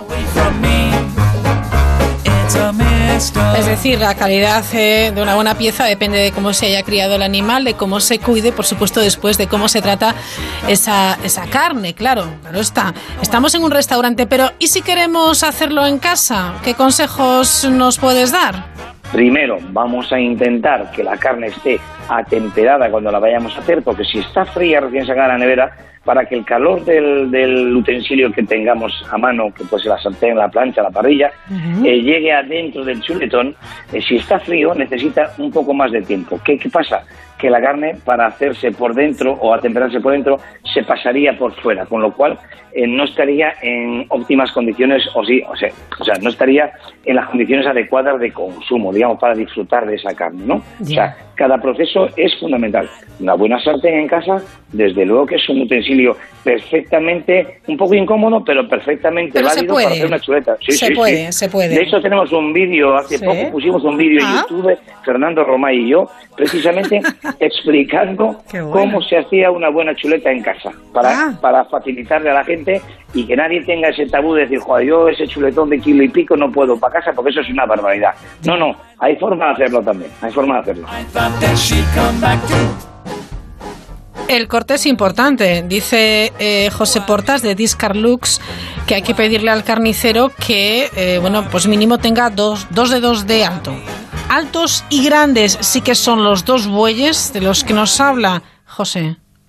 Tenemos dos bueyes, dos bueyes miñotos que trajimos hace mucho tiempo de Portugal y los hemos engordado aquí en Fisterra, en nuestro proyecto vacuno que tenemos al lado de Santiago.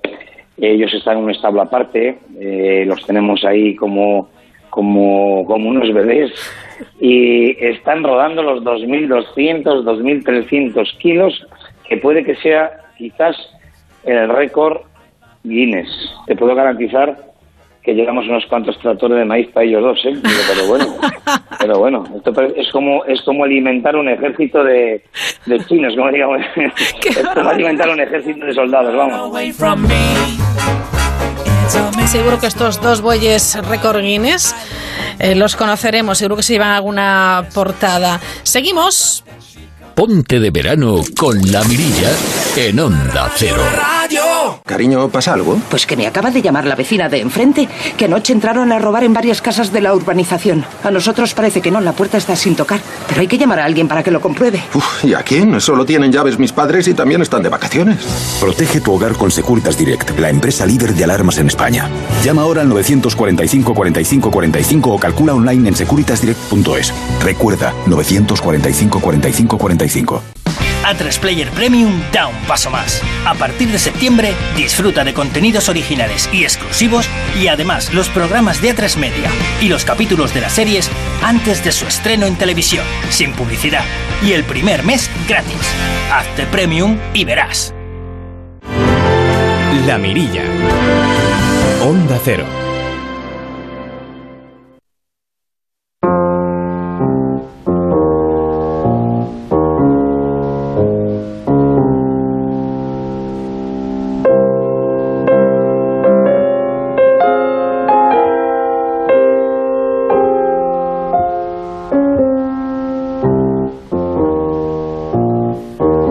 Buenas noches, Teresa. ¿Cómo estás? Raquel, buenas noches. Muy bien, ¿Bien? muy bien, muy bien, muy Sí. relajada y Bueno, con eh, muchas ganas de, de hacer el programa. Bueno, pues fantástico, claro que sí. Teresa Zatarain, como saben, viene cada, cada semana a descubrirnos o a recordarnos que hay historias fabulosas, eh, eh, bueno, pues eh, en formato novela, cuento, relato y sobre todo lo que hay detrás a veces de los autores y autoras, que es una historia, suele ser una historia fascinante Hay también. unas ¿verdad? Vidas apasionantes. ¿no? A mí yo reconozco que cuando me leo una obra que me gusta, voy después rastreando, quiero saber más y algunas veces por saber más de un autor descubro descubro algún libro apasionante. Desde Claro luego que, sí. Es verdad, porque a veces tras la faceta visible de una gran persona se esconden pliegues ocultos que pueden resultar sin duda fascinantes. Ocurren ocasiones que decisiones pequeñas, en apariencia, bueno, pues sin importancia, pueden incluso cambiar el curso de la historia. Creo que hoy, esta noche, vamos a descubrir esos rasgos menos conocidos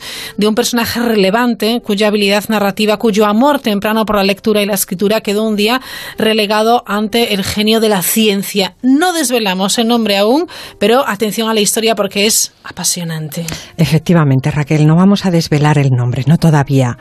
Vamos antes con el relato, algo que a las dos nos apasiona y estoy segura de que a nuestros oyentes también, porque hoy es especial. Y es que hubo hace todavía, no hace todavía un siglo, un nombre que se hizo grande por sus hallazgo- hallazgos en ciencia, un nombre de hombre y también de mujer, aunque es ella quien hoy nos ocupa y es ella quien finalmente se ha ganado un merecido reconocimiento. Y es que nuestro personaje, una mujer como digo, se hizo mundialmente famosa por sus importantes descubrimientos en física y química en un periodo de la historia en el que no había prácticamente mujeres dedicadas a la ciencia. Su inteligencia, su visión, su innata curiosidad y, muy importante, su tesón de años de estudio y de trabajo en el laboratorio dieron al mundo grandes hallazgos. Además, ella ha sido y sigue siendo inspiración indiscutible para muchas otras mujeres que hoy deciden dedicarse a la investigación con total normalidad. Bueno. Pero, Raquel, la vida de los grandes genios también está hecha de intrahistoria, ese término que acuñó Miguel de Unamuno Sí. Para referirse al día a día, a la normalidad, a la cotidianeidad, a ese fondo de vida diaria que sostiene y también explica los hechos relevantes eh, en nuestras vidas. Y en su temprana juventud, además de pasar por algunas experiencias difíciles que moldearon para siempre su carácter, nuestra protagonista de hoy hubo de tomar una decisión, dedicarse a la literatura o entregarse al estudio de la ciencia. Caray. La literatura me interesó tanto como la sociología o la ciencia llegó a escribir y en aquellos años de trabajo en solitario me esforzaba por descubrir mis, mis verdaderas preferencias. Al final me incliné por las matemáticas y la física. Fíjate Raquel qué poderosa inteligencia, esa dicotomía, ¿no? de tener que inclinarse por caminos tan distintos como las ciencias o el arte y las humanidades. Claro, nada que ver una cosa con la otra. Nada que ver. Y es que Mania, nuestra ¿Mania? Nuestra joven, adoraba leer. Verá, su madre mm, era una mujer cultivada que dirigió durante años un prestigioso colegio de niñas en Varsovia, Polonia. Supo despertar en ella el amor por la lectura. Mania era la pequeña de la casa, la menor de cinco hermanos, especialmente querida y mimada tremendamente despierta. Pero su madre murió temprano, cuando ella apenas tenía ocho años. También murió su hermana Ujú. mayor siendo una adolescente. Y el resto de los hijos quedaron al cargo de un padre culto y sensible, aunque para siempre entristecido. Era un profesor de física y matemáticas cuyo amor recíproco con su hija pequeña sin duda influyó en algunas de las decisiones de esta. Así que Mania era joven aún cuando abandonó las largas tardes de lectura y declamación, muchas veces en familia, y dejó de escribir aquellos primeros versos de juventud. Afortunadamente sus cartas, que son muchas y muy extensas a lo largo de su vida, mantuvieron engrasada su pluma y hoy son un faro de luz para conocer mejor a nuestro personaje. La joven se entregó a ese otro mundo en cuerpo y alma, eligió materia y sustancia y volvió a escribir, desde luego, pero esta vez en clave de fórmulas, signos y complejas tramas. Mm, qué intrigante el relato. Mania, Varsovia, la sustancia y la materia. Empiezo a intuir un posible personaje, pero danos alguna pista más, Teresa. A ver, pues si te parece, continúo un poquito más. Porque suele ocurrir que el amor por la escritura nunca muere, sino que pervive, se mantiene latente. Nuestras vidas, Raquel, se sustentan en palabras. Quien tiene el don de la escritura siempre regresa a buscarlas. Así que, siendo ya una mujer adulta, a punto de cumplir 40, asentada en la alta jerarquía académica y respetada ya en el mundo entero eh, y en el mundo de la física especialmente por sus logros, nuestra mania tomó la pluma de nuevo un último día de abril de 1906. Necesitaba hablarse a sí misma, desahogar sus pensamientos, beber el agua de ese enigma que son las palabras y que nos dejan sentir y contar lo inexplicable.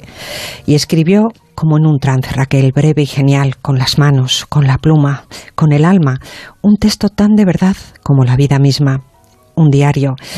La voz era desgarrada, su amor muy puro, su soledad una isla, no comprendía la nada, ella, la Nobel, la genio. Escribió como en un aullido el diario más breve jamás leído, jamás publicado, solo unas páginas, solo unos minutos de lectura. Trataba de atrapar el tiempo, esos últimos momentos con su amado compañero Pierre, que acababa de morir en un trágico accidente, dejando la viuda y con dos hijas de corta edad. Pobre Mania, Raquel, pobre Marja, Pobre Marie, la niña que amó la lectura, revolvía las palabras siendo ya adulta para hallar en ellas el consuelo que la lógica y la ciencia no podían darle. Y en ese texto intenso y breve, desnudo e íntimo, yo descubrí, Raquel, fascinada a una mujer de carne y hueso, más allá o quizá más acá del genio, tan parecida en esencia a mí, a ti, a cualquier mujer, que simplemente me fascinó. Mania, Marja, Marie. Quizás también Madame, ¿te refieres, me parece, a Marie Curie?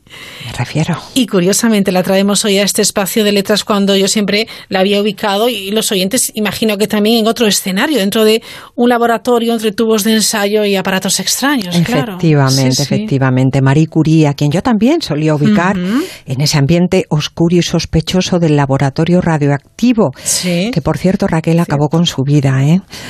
Hasta que leí su diario y fue literalmente un anzuelo, ¿sí? Y me hizo indagar más, buscar y de pronto hallar todo su universo. Y si te parece, Raquel, para centrar debidamente al personaje como merece, porque no podemos obviar su parte científica, recordamos por encima sus logros y luego nos perdemos en lo mundano, que es lo que me apasiona.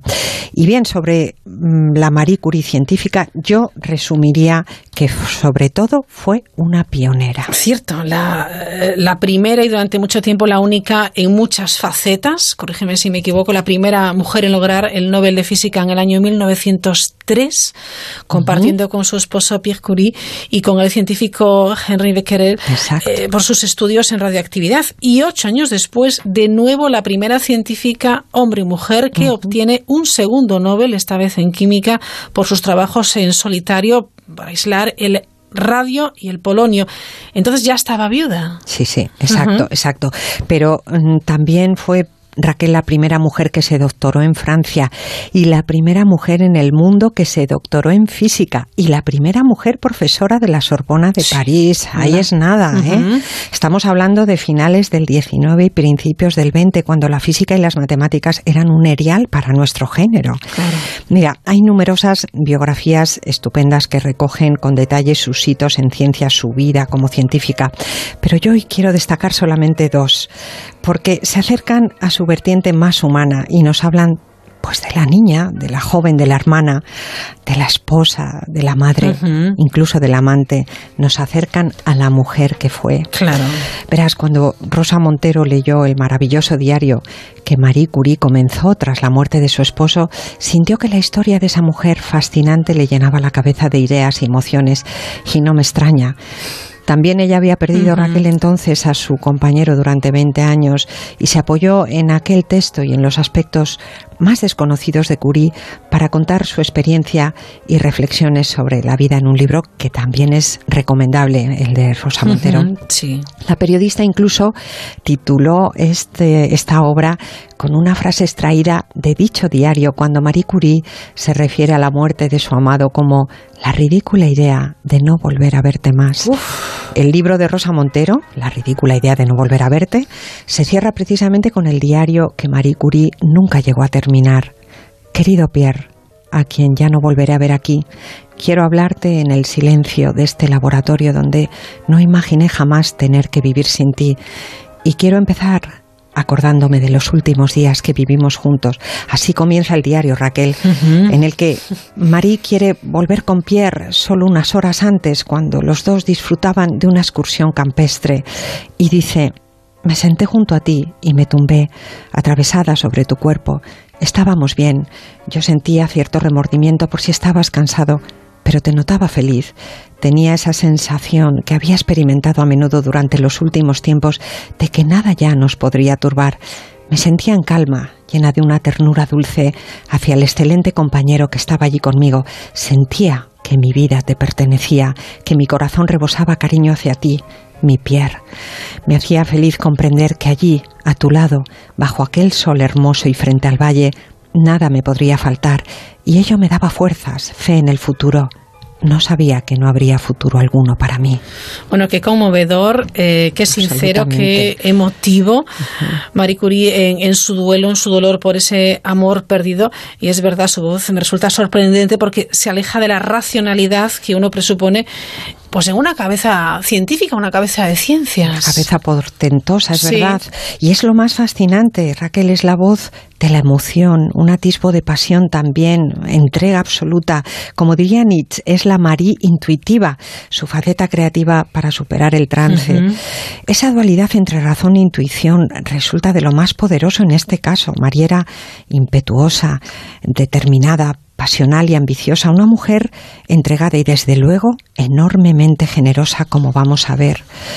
Pero sin duda el gran libro sobre ella, a mi juicio el más importante, lo escribió su hija menor Eve, poco después de morir su madre. Ujú. Madame Curie, una biografía, se publicó en 1937 y, por cierto, Raquel, nunca se ha llegado a editar en No, español. Yo no lo entiendo. En fin.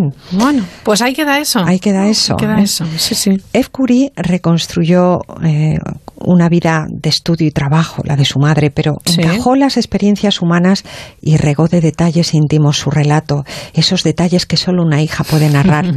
y sabe Raquel que hay momentos narrados por eh, en el libro que encendieron mi imaginario poderosamente. Bueno, estoy totalmente segura, Teresa. Comparte alguno de esos momentos a- con, nosotros. Te voy a contar uno. Imagina a una joven de veintitantos años, Sí. alumna de la Sorbona, extranjera y pobre, hay que Sí. esos dos ingredientes son Muy bien. importantes, viviendo en una humilde guardilla de París, donde en las gélidas mañanas de invierno el agua de la palangana para lavarse está casi congelada. Allí duerme Marie, allí estudia largas horas cada día, allí guarda la poca comida con la que se alimenta para no gastar. Se ha vuelto una joven muy delgada y sufre algún que otro desmayo. Y en las noches de más frío le resulta casi imposible dormir, así que decide volcar su escaso armario sobre la manta, un vestido, alguna falda, un chal, un viejo abrigo. Todo vale para combatir el ambiente gélido y lograr coger el sueño. Y coronando el latillo de ropajes, presionando su menudo cuerpo, la silla de su habitación. Una silla sobre la cama, ¿quieres decir? ¿Sí? ¿Y cuál era el objeto? Sí, sí, es que a mí también me extrañó, pero vamos, lo veo, lo veo como si fuera la princesa del guisante, con Sí, todo encima y la verdad. silla coronando. Pues Es una verdad. silla. Es cierto que no le iba a servir de abrigo, como explica Sí. su hija en la biografía, pero al menos Raquel le aportaba peso, una falsa ilusión para mitigar el ambiente gélido de su guardilla. Qué poderosa escena, no me digas. Impresionante. Parece extraída de cuento de hadas, si no fuera porque era la vida misma. Qué duro. María había dejado con gran esfuerzo a su viejo padre en Polonia para estudiar sin apenas medios y con muchas privaciones en la Sorbona de París. Pero la niña no había nacido para llevar una vida fácil. Ya vimos la muerte temprana de su madre y de, su, su hermana hermana. también, sí. Su país, Polonia, dominado por los rusos, Raquel. Su, Sí. su padre privado de pronto de su puesto de profesor, la falta de ingresos en la familia. Para que su hermana mayor pudiera estudiar medicina en París, Marie pospuso sus sueños y se hizo institutriz, cinco años largos trabajando para los suyos. Y en ese tiempo, que ella describe en sus cartas como extenuante, avanzó por su cuenta los estudios de matemáticas y enseñó a leer y a escribir, fíjate, en las noches clandestinas a numerosos hijos de agricultores pobres eh, de casas vecinas que entraban en su habitación apartada sigilosamente y leían a la luz de un candil. Cuando por fin su hermana la animó a instalarse en París, Marie había perdido el ímpetu y la ilusión en el futuro y a punto estuvo de renunciar. Ella, probablemente la más dotada de la familia, fue la última en tomar camino. Son interesantes las cartas a sus hermanos en estos años de esfuerzo, dándoles aliento a todos ellos a pesar de su propio desánimo y de su largo sacrificio. Tenía 24 años cuando se subió por fin a un humilde vagón de tercera para llegar tres días después a la estación de París, donde podría estudiar matemáticas en una prestigiosa universidad.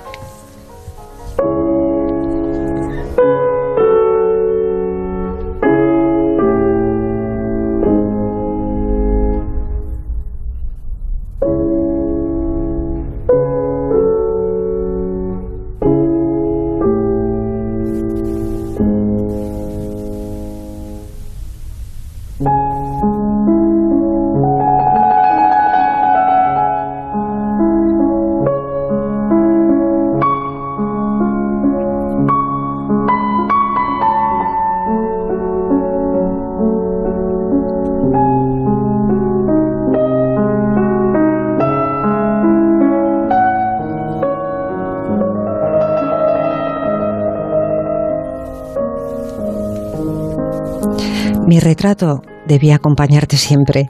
Era el retrato de quien tú habías escogido como compañera, aquella a la que no dudaste en pedirle compartir tu vida. A menudo me decías que fue la única vez que actuaste sin dudar, movido por la absoluta convicción de hacer lo correcto. Pierre mío, creo que no te equivocaste. Estábamos hechos para vivir juntos. Nuestra unión debía producirse, solo que por desgracia tendría que haber durado mucho más. Wow. ¿Sabe Raquel que Pierre Curie tuvo que convencerla por carta para que regresara a París tras el primer año de estudios? Bueno, o sea que él eh, seguía enamorado. Él era el que se había enamorado, el Ajá. primero, eso parece.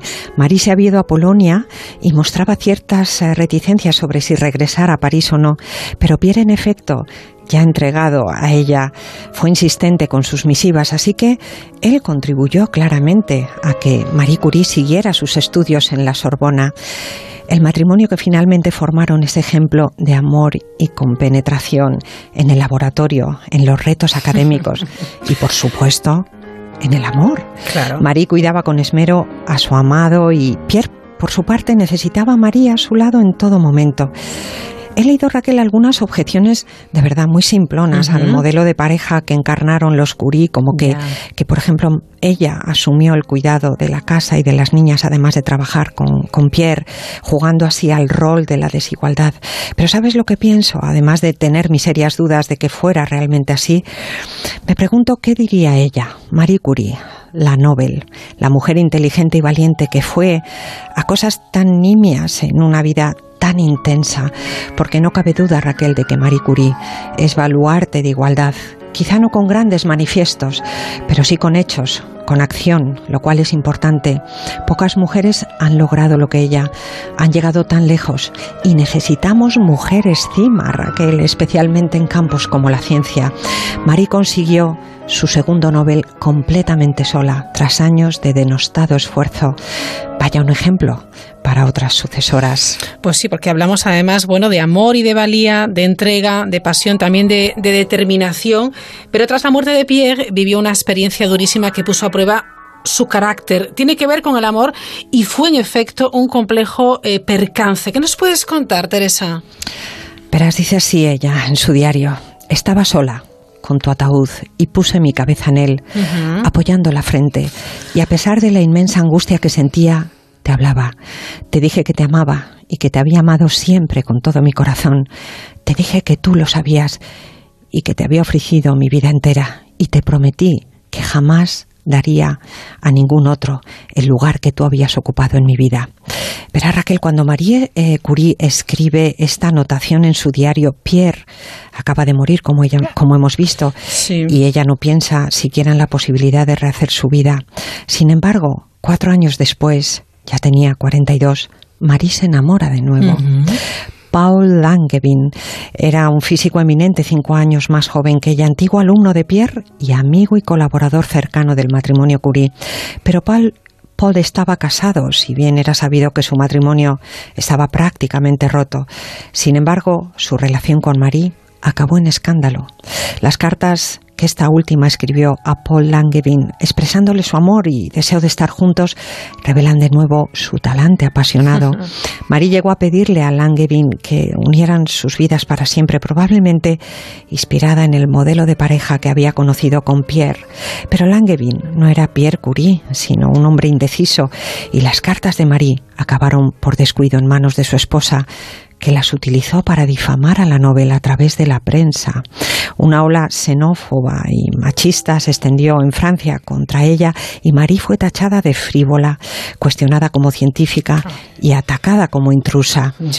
Tuvo entonces que dejar su casa y poner a resguardo a sus dos hijas y durante casi un año literalmente desapareció.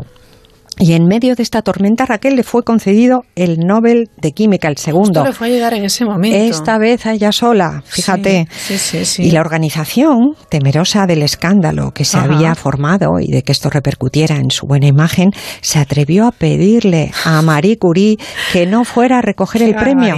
A lo que ella, por supuesto, que era una mujer con carácter, contestó firmemente que el Nobel era un reconocimiento a sus logros en ciencia, en absoluto relacionado con su vida privada, de la que por otra parte dijo no había nada de que arrepentirse. Finalmente, él recogió el Nobel con su hija mayor, Irene, quien por cierto eh, recibiría su propio Nobel de Química algunos años después. Impresionante. ¿Y qué fue de Langevin? Eh, me, me intriga mucho esta historia. ¿Qué sucedió? Pues mira, volvió con su mujer años más tarde, no, sin antes haber tenido otras cuantas aventuras ¿Ah, sí? extramatrimoniales Ah. e incluso Raquel una hija ilegítima con una de sus antiguas alumnas. Mm. Y adivina qué. No solo le pidió a Marie Curie trabajo en su laboratorio para, para esa alumna y madre soltera de su hijo, sino que Marie Curie además se lo dio. Bueno, no me lo puedo creer. Me ha pasado un escalofrío. ¡Qué historia! Ya ves. Desde luego, Teresa Zatarain seguiríamos horas leyendo su diario, explorando su vida a través de las numerosas cartas que dejó, hablando de biografías, pero tenemos que ir acabando. Eh, así que mi pregunta es, ¿cómo ponemos broche a esta vida tan singular?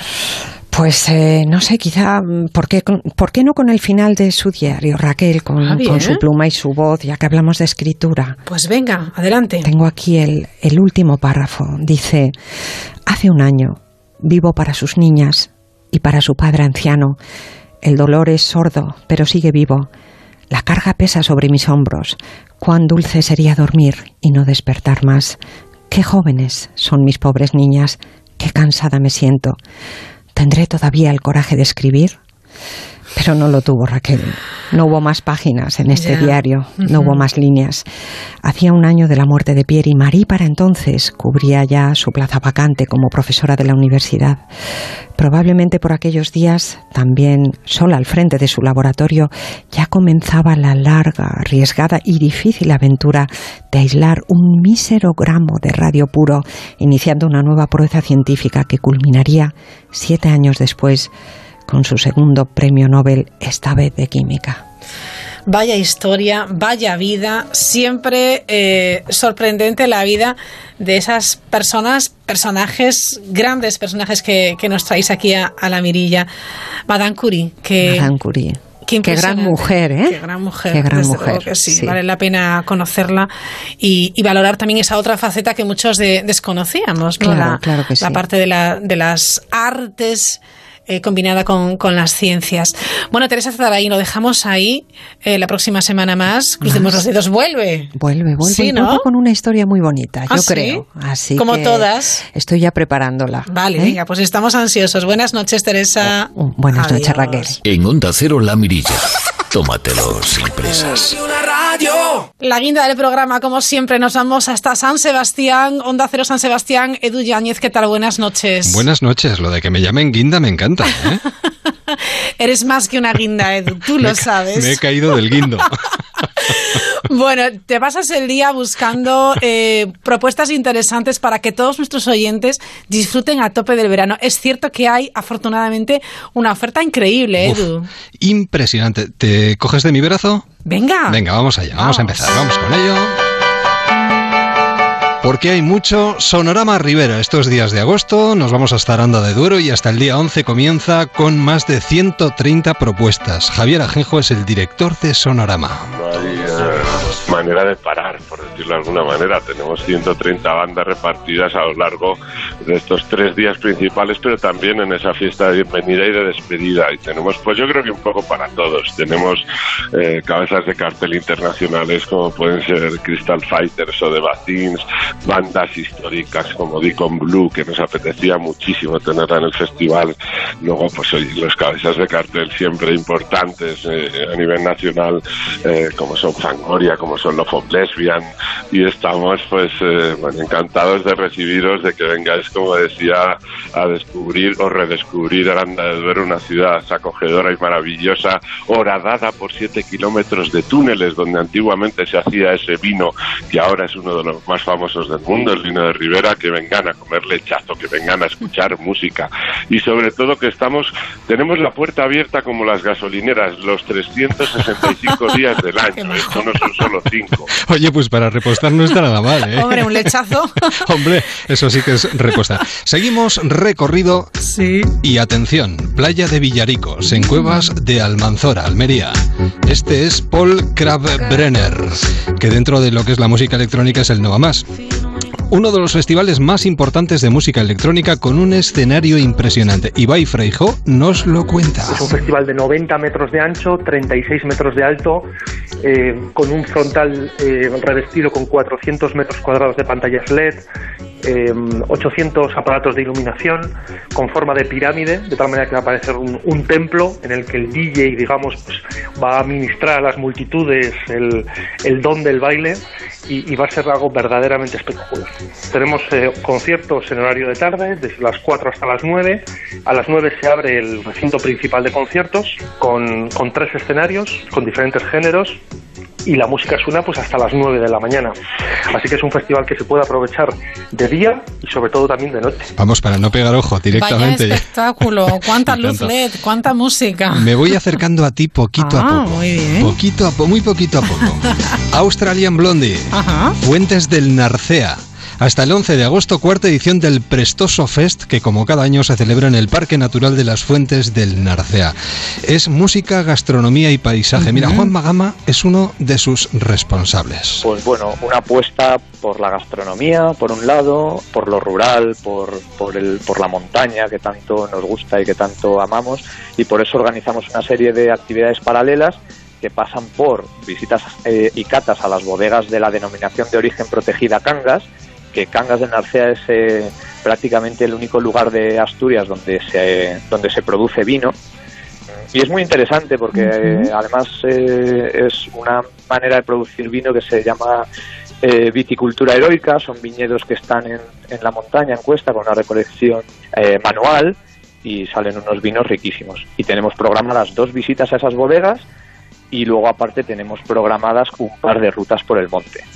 Una de ellas muy muy limitada porque nos adentramos en, en Muniellos, que es una reserva integral eh, declarada reserva de la biosfera por la UNESCO y allí irán con una con un guía que irá explicándoles un poco pues la flora y la fauna de, de uno de los mayores robledales y de, de España. Oh, tiene que ser impresionante. Es que es ¿eh? un plan, Edu, para mí perfecto. Sí, sí, Música, gastronomía, naturaleza, es maravilloso. Y bueno, para ti además y para toda la familia te voy a proponer otra cosa.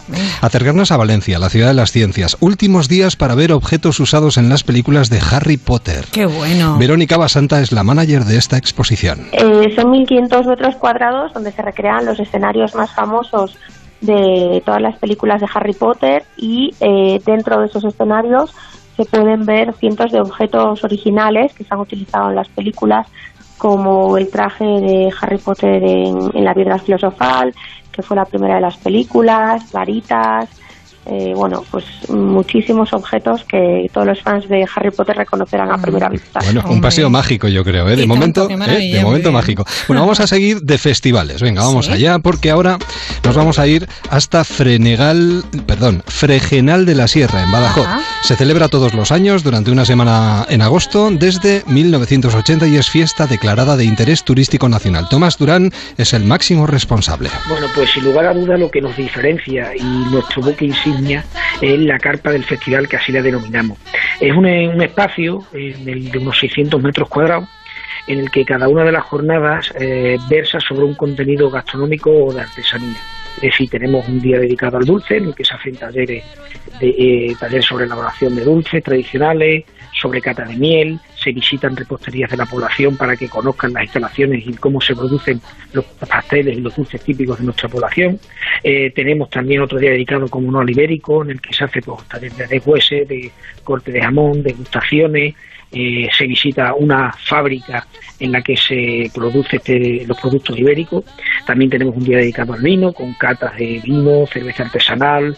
Es decir, eh, todos los días versa sobre un contenido gastronómico o de artesanía y todo ello también aderezado con lo que son talleres de música y baile de los grupos que nos acompañan, tanto nacionales como internacionales. Luego no me extraña que se diga que algunos engordan en verano, claro, con este tipo de acontecimientos. ¿Cómo no vamos a engordar en verano? Es, Es que imposible. Es que si veraneas, veraneas con todas las Sí, consecuencias hombre, claro. Hombre. Bueno, vamos a acercarnos a un festival de teatro alternativo Muy a una bien. localidad vallisoletana, Hurones de Castroponce. Y es algo muy curioso, 17 compañías, 32 representaciones. Mira, Alex Rodríguez nos habla de, de esa expansión que intentan año tras año. Y muy, es muy importante el trabajo que tengo eh, de, que llamo yo extensiones fetal. Mayorga de Valladolid, Medina Río Seco de Valladolid, eh, Valdunquillo de Valladolid, Piedra de Valladolid. Son poblaciones en las que se, se unen. eh, llevo propuestas escénicas a esos pueblos y lo que hago es comarca. Lo que hago es eh, extender, contaminar, contagiar. eh, eh, gestionar el recurso público también hacia otras poblaciones, porque es un pueblo que tiene 105 personas habitantes, pero tiene un teatro de 200 localidades, Teatro Corral de Anuncia, más localidades que habitantes, una residencia de artistas, una iglesia, un bar y no hay cobertura telefónica. ¿Cómo te quedas? O sea, Me parece tú. maravilloso. Ahora tienen que poner una cara los propios de la localidad Sí, con cómo este tipo de acontecimientos. Es la que se avecina, madre Sí, mía. sí. Bueno, vamos hasta mm, eh, una bodega que tiene 200 años de historia, ¿te parece? Muy bien. Venga, pues Jerez de la Frontera, Tío Pepe Festival. Esto es una especie de despertar de los cinco sentidos. Pastora Soler es una de las que va a estar además en este festival.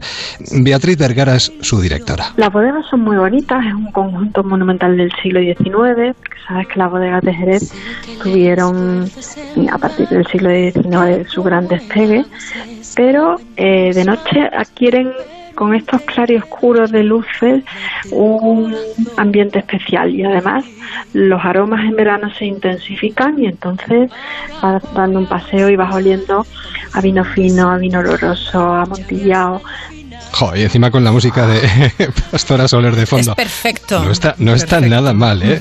Bueno, decía que me voy acercando a ti, me voy acercando y alejando al mismo tiempo. Eh, a Coruña, Sí, eh, venga. Viñetas desde Atlántico. Una nueva edición de Viñetas desde Atlántico arranca con exposiciones, talleres y la celebración del 90 aniversario de Tintín con una gran muestra. Miguel Ancho Prado es el director de Viñetas. Es, eh, bueno, se basa en, en la colección de uno de los, de los coleccionistas más importantes eh, de Europa, de España por supuesto, que es Pedro Rey y que, y que bueno, es simplemente apabullante. Eh, la sala es una sala grande, es la sala noble del, del Palacio Municipal y, y tantas vitrinas hemos tenido que meter que bueno, que, que, que hay un montón de cosas para ver y que van a ser, yo creo, el, la- el goce de los dos, de los tintinófilos y de los tintinólogos. Hay que acercar, bueno, yo no, yo no me lo perdería. Si pueden, de verdad que se acerquen, ¿eh? Sí, Nos da tiempo a La, acercarnos. la última. La Uy, me pones en un brete. Bueno, pues, pues dos últimas. Venga, va, pues vamos Venga. con las vamos con las dos últimas. Venga, es que va. este festival está muy bien. Esto que suena es macaco. El verano gaditano es sinónimo de playa, sol y buena música. Qué y además de solidaridad, Miki Gutiérrez es el responsable de El Brota Música. dos días en lo que tenemos también acampada y bueno y, que estamos en un sitio paradisiaco junto a, junto a dunas junto al mar en el estadio municipal alcalde de Navarro Flores donde donde celebramos el festival al lado de la playita que aproveche que vengan a conocer Rota a conocer su gastronomía y que disfruten de la música y además eso no que, que tenemos dentro del festival un montón de, de- de actividades de- enfocadas a sostenibilidad a comercio justo a temas sociales y que se venga que no se van a repetir. Y además este Muy año bien. contratan inmigrantes, además, para trabajar en el festival, que esto me parece un detalle muy bonito. Vamos con la última y acabamos en casa, acabamos en Vigo, los dos de la mano paseando por Vigo, ¿te parece? Fantástico, Oh, claro con que esta sí. música, esta es viguesa además. Esto que suena de fondo es una maravilla, Hick Pub. Bueno, bueno, pues ¿eh? con este fondo musical nos acercamos al mayor espectáculo de deporte urbano del sur de Europa Marisquiño. que incorpora nuevas disciplinas alicientes para la edición de este año, Festival Vigués entre el 9 y el 11. Joaco Ezpeleta es el responsable. Bueno, el que no nos conozca ya sabe que, que Marisquiña es principalmente un festival con cuatro copas del mundo en deportes urbanos, principalmente de skateboard y después también de BMX, de dirt jump y desde el año pasado básquet 3x3. Pero además de todo eso también hay pues disciplinas como el descenso urbano por el casco antiguo de la ciudad de Vigo, que ya Mm. os podéis imaginar que es una ciudad Chulísimo. con un casco antiguo y con unas cuestas increíbles para hacer una prueba como esa. Tenemos también breakdance, tenemos graffiti, por supuesto, conciertos, jockeys, zonas gastronómicas, en fin. Es como un festival gratuito, abierto a todo el mundo en el puerto de Vigo al aire libre y yo creo que es un, un festival muy completo y muy interesante para, para familias. Tendré que, tendré que ir a verte este Hombre, es que no te queda otra. Ya. Marisquiño, sabes que es impresionante. Hay un ambientazo en toda la ciudad.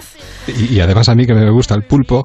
Pues entonces, ¿qué haces carne, ahí? ¿no? ¿Qué haces ahí? Claro, es que empieza tu semana grande y claro, Claro. no, tú ya te olvidas del No, no, no, no te preocupes. Yo me divido, me divido en dos. Me voy Muy a Vigo y, pasaré unos días aquí también, así que te veo seguro. Edu Yáñez, como siempre, muchísimas gracias. Disfruta del fin de, si el trabajo te deja. vale, y seguimos hablando. Mil gracias. Vicos, Vico adiós, Grande, adiós. La Mirilla, Onda Cero. Se nos echa el tiempo encima. Disfruten del fin de semana y sobre todo disfruten de esta noche de verano hasta el lunes.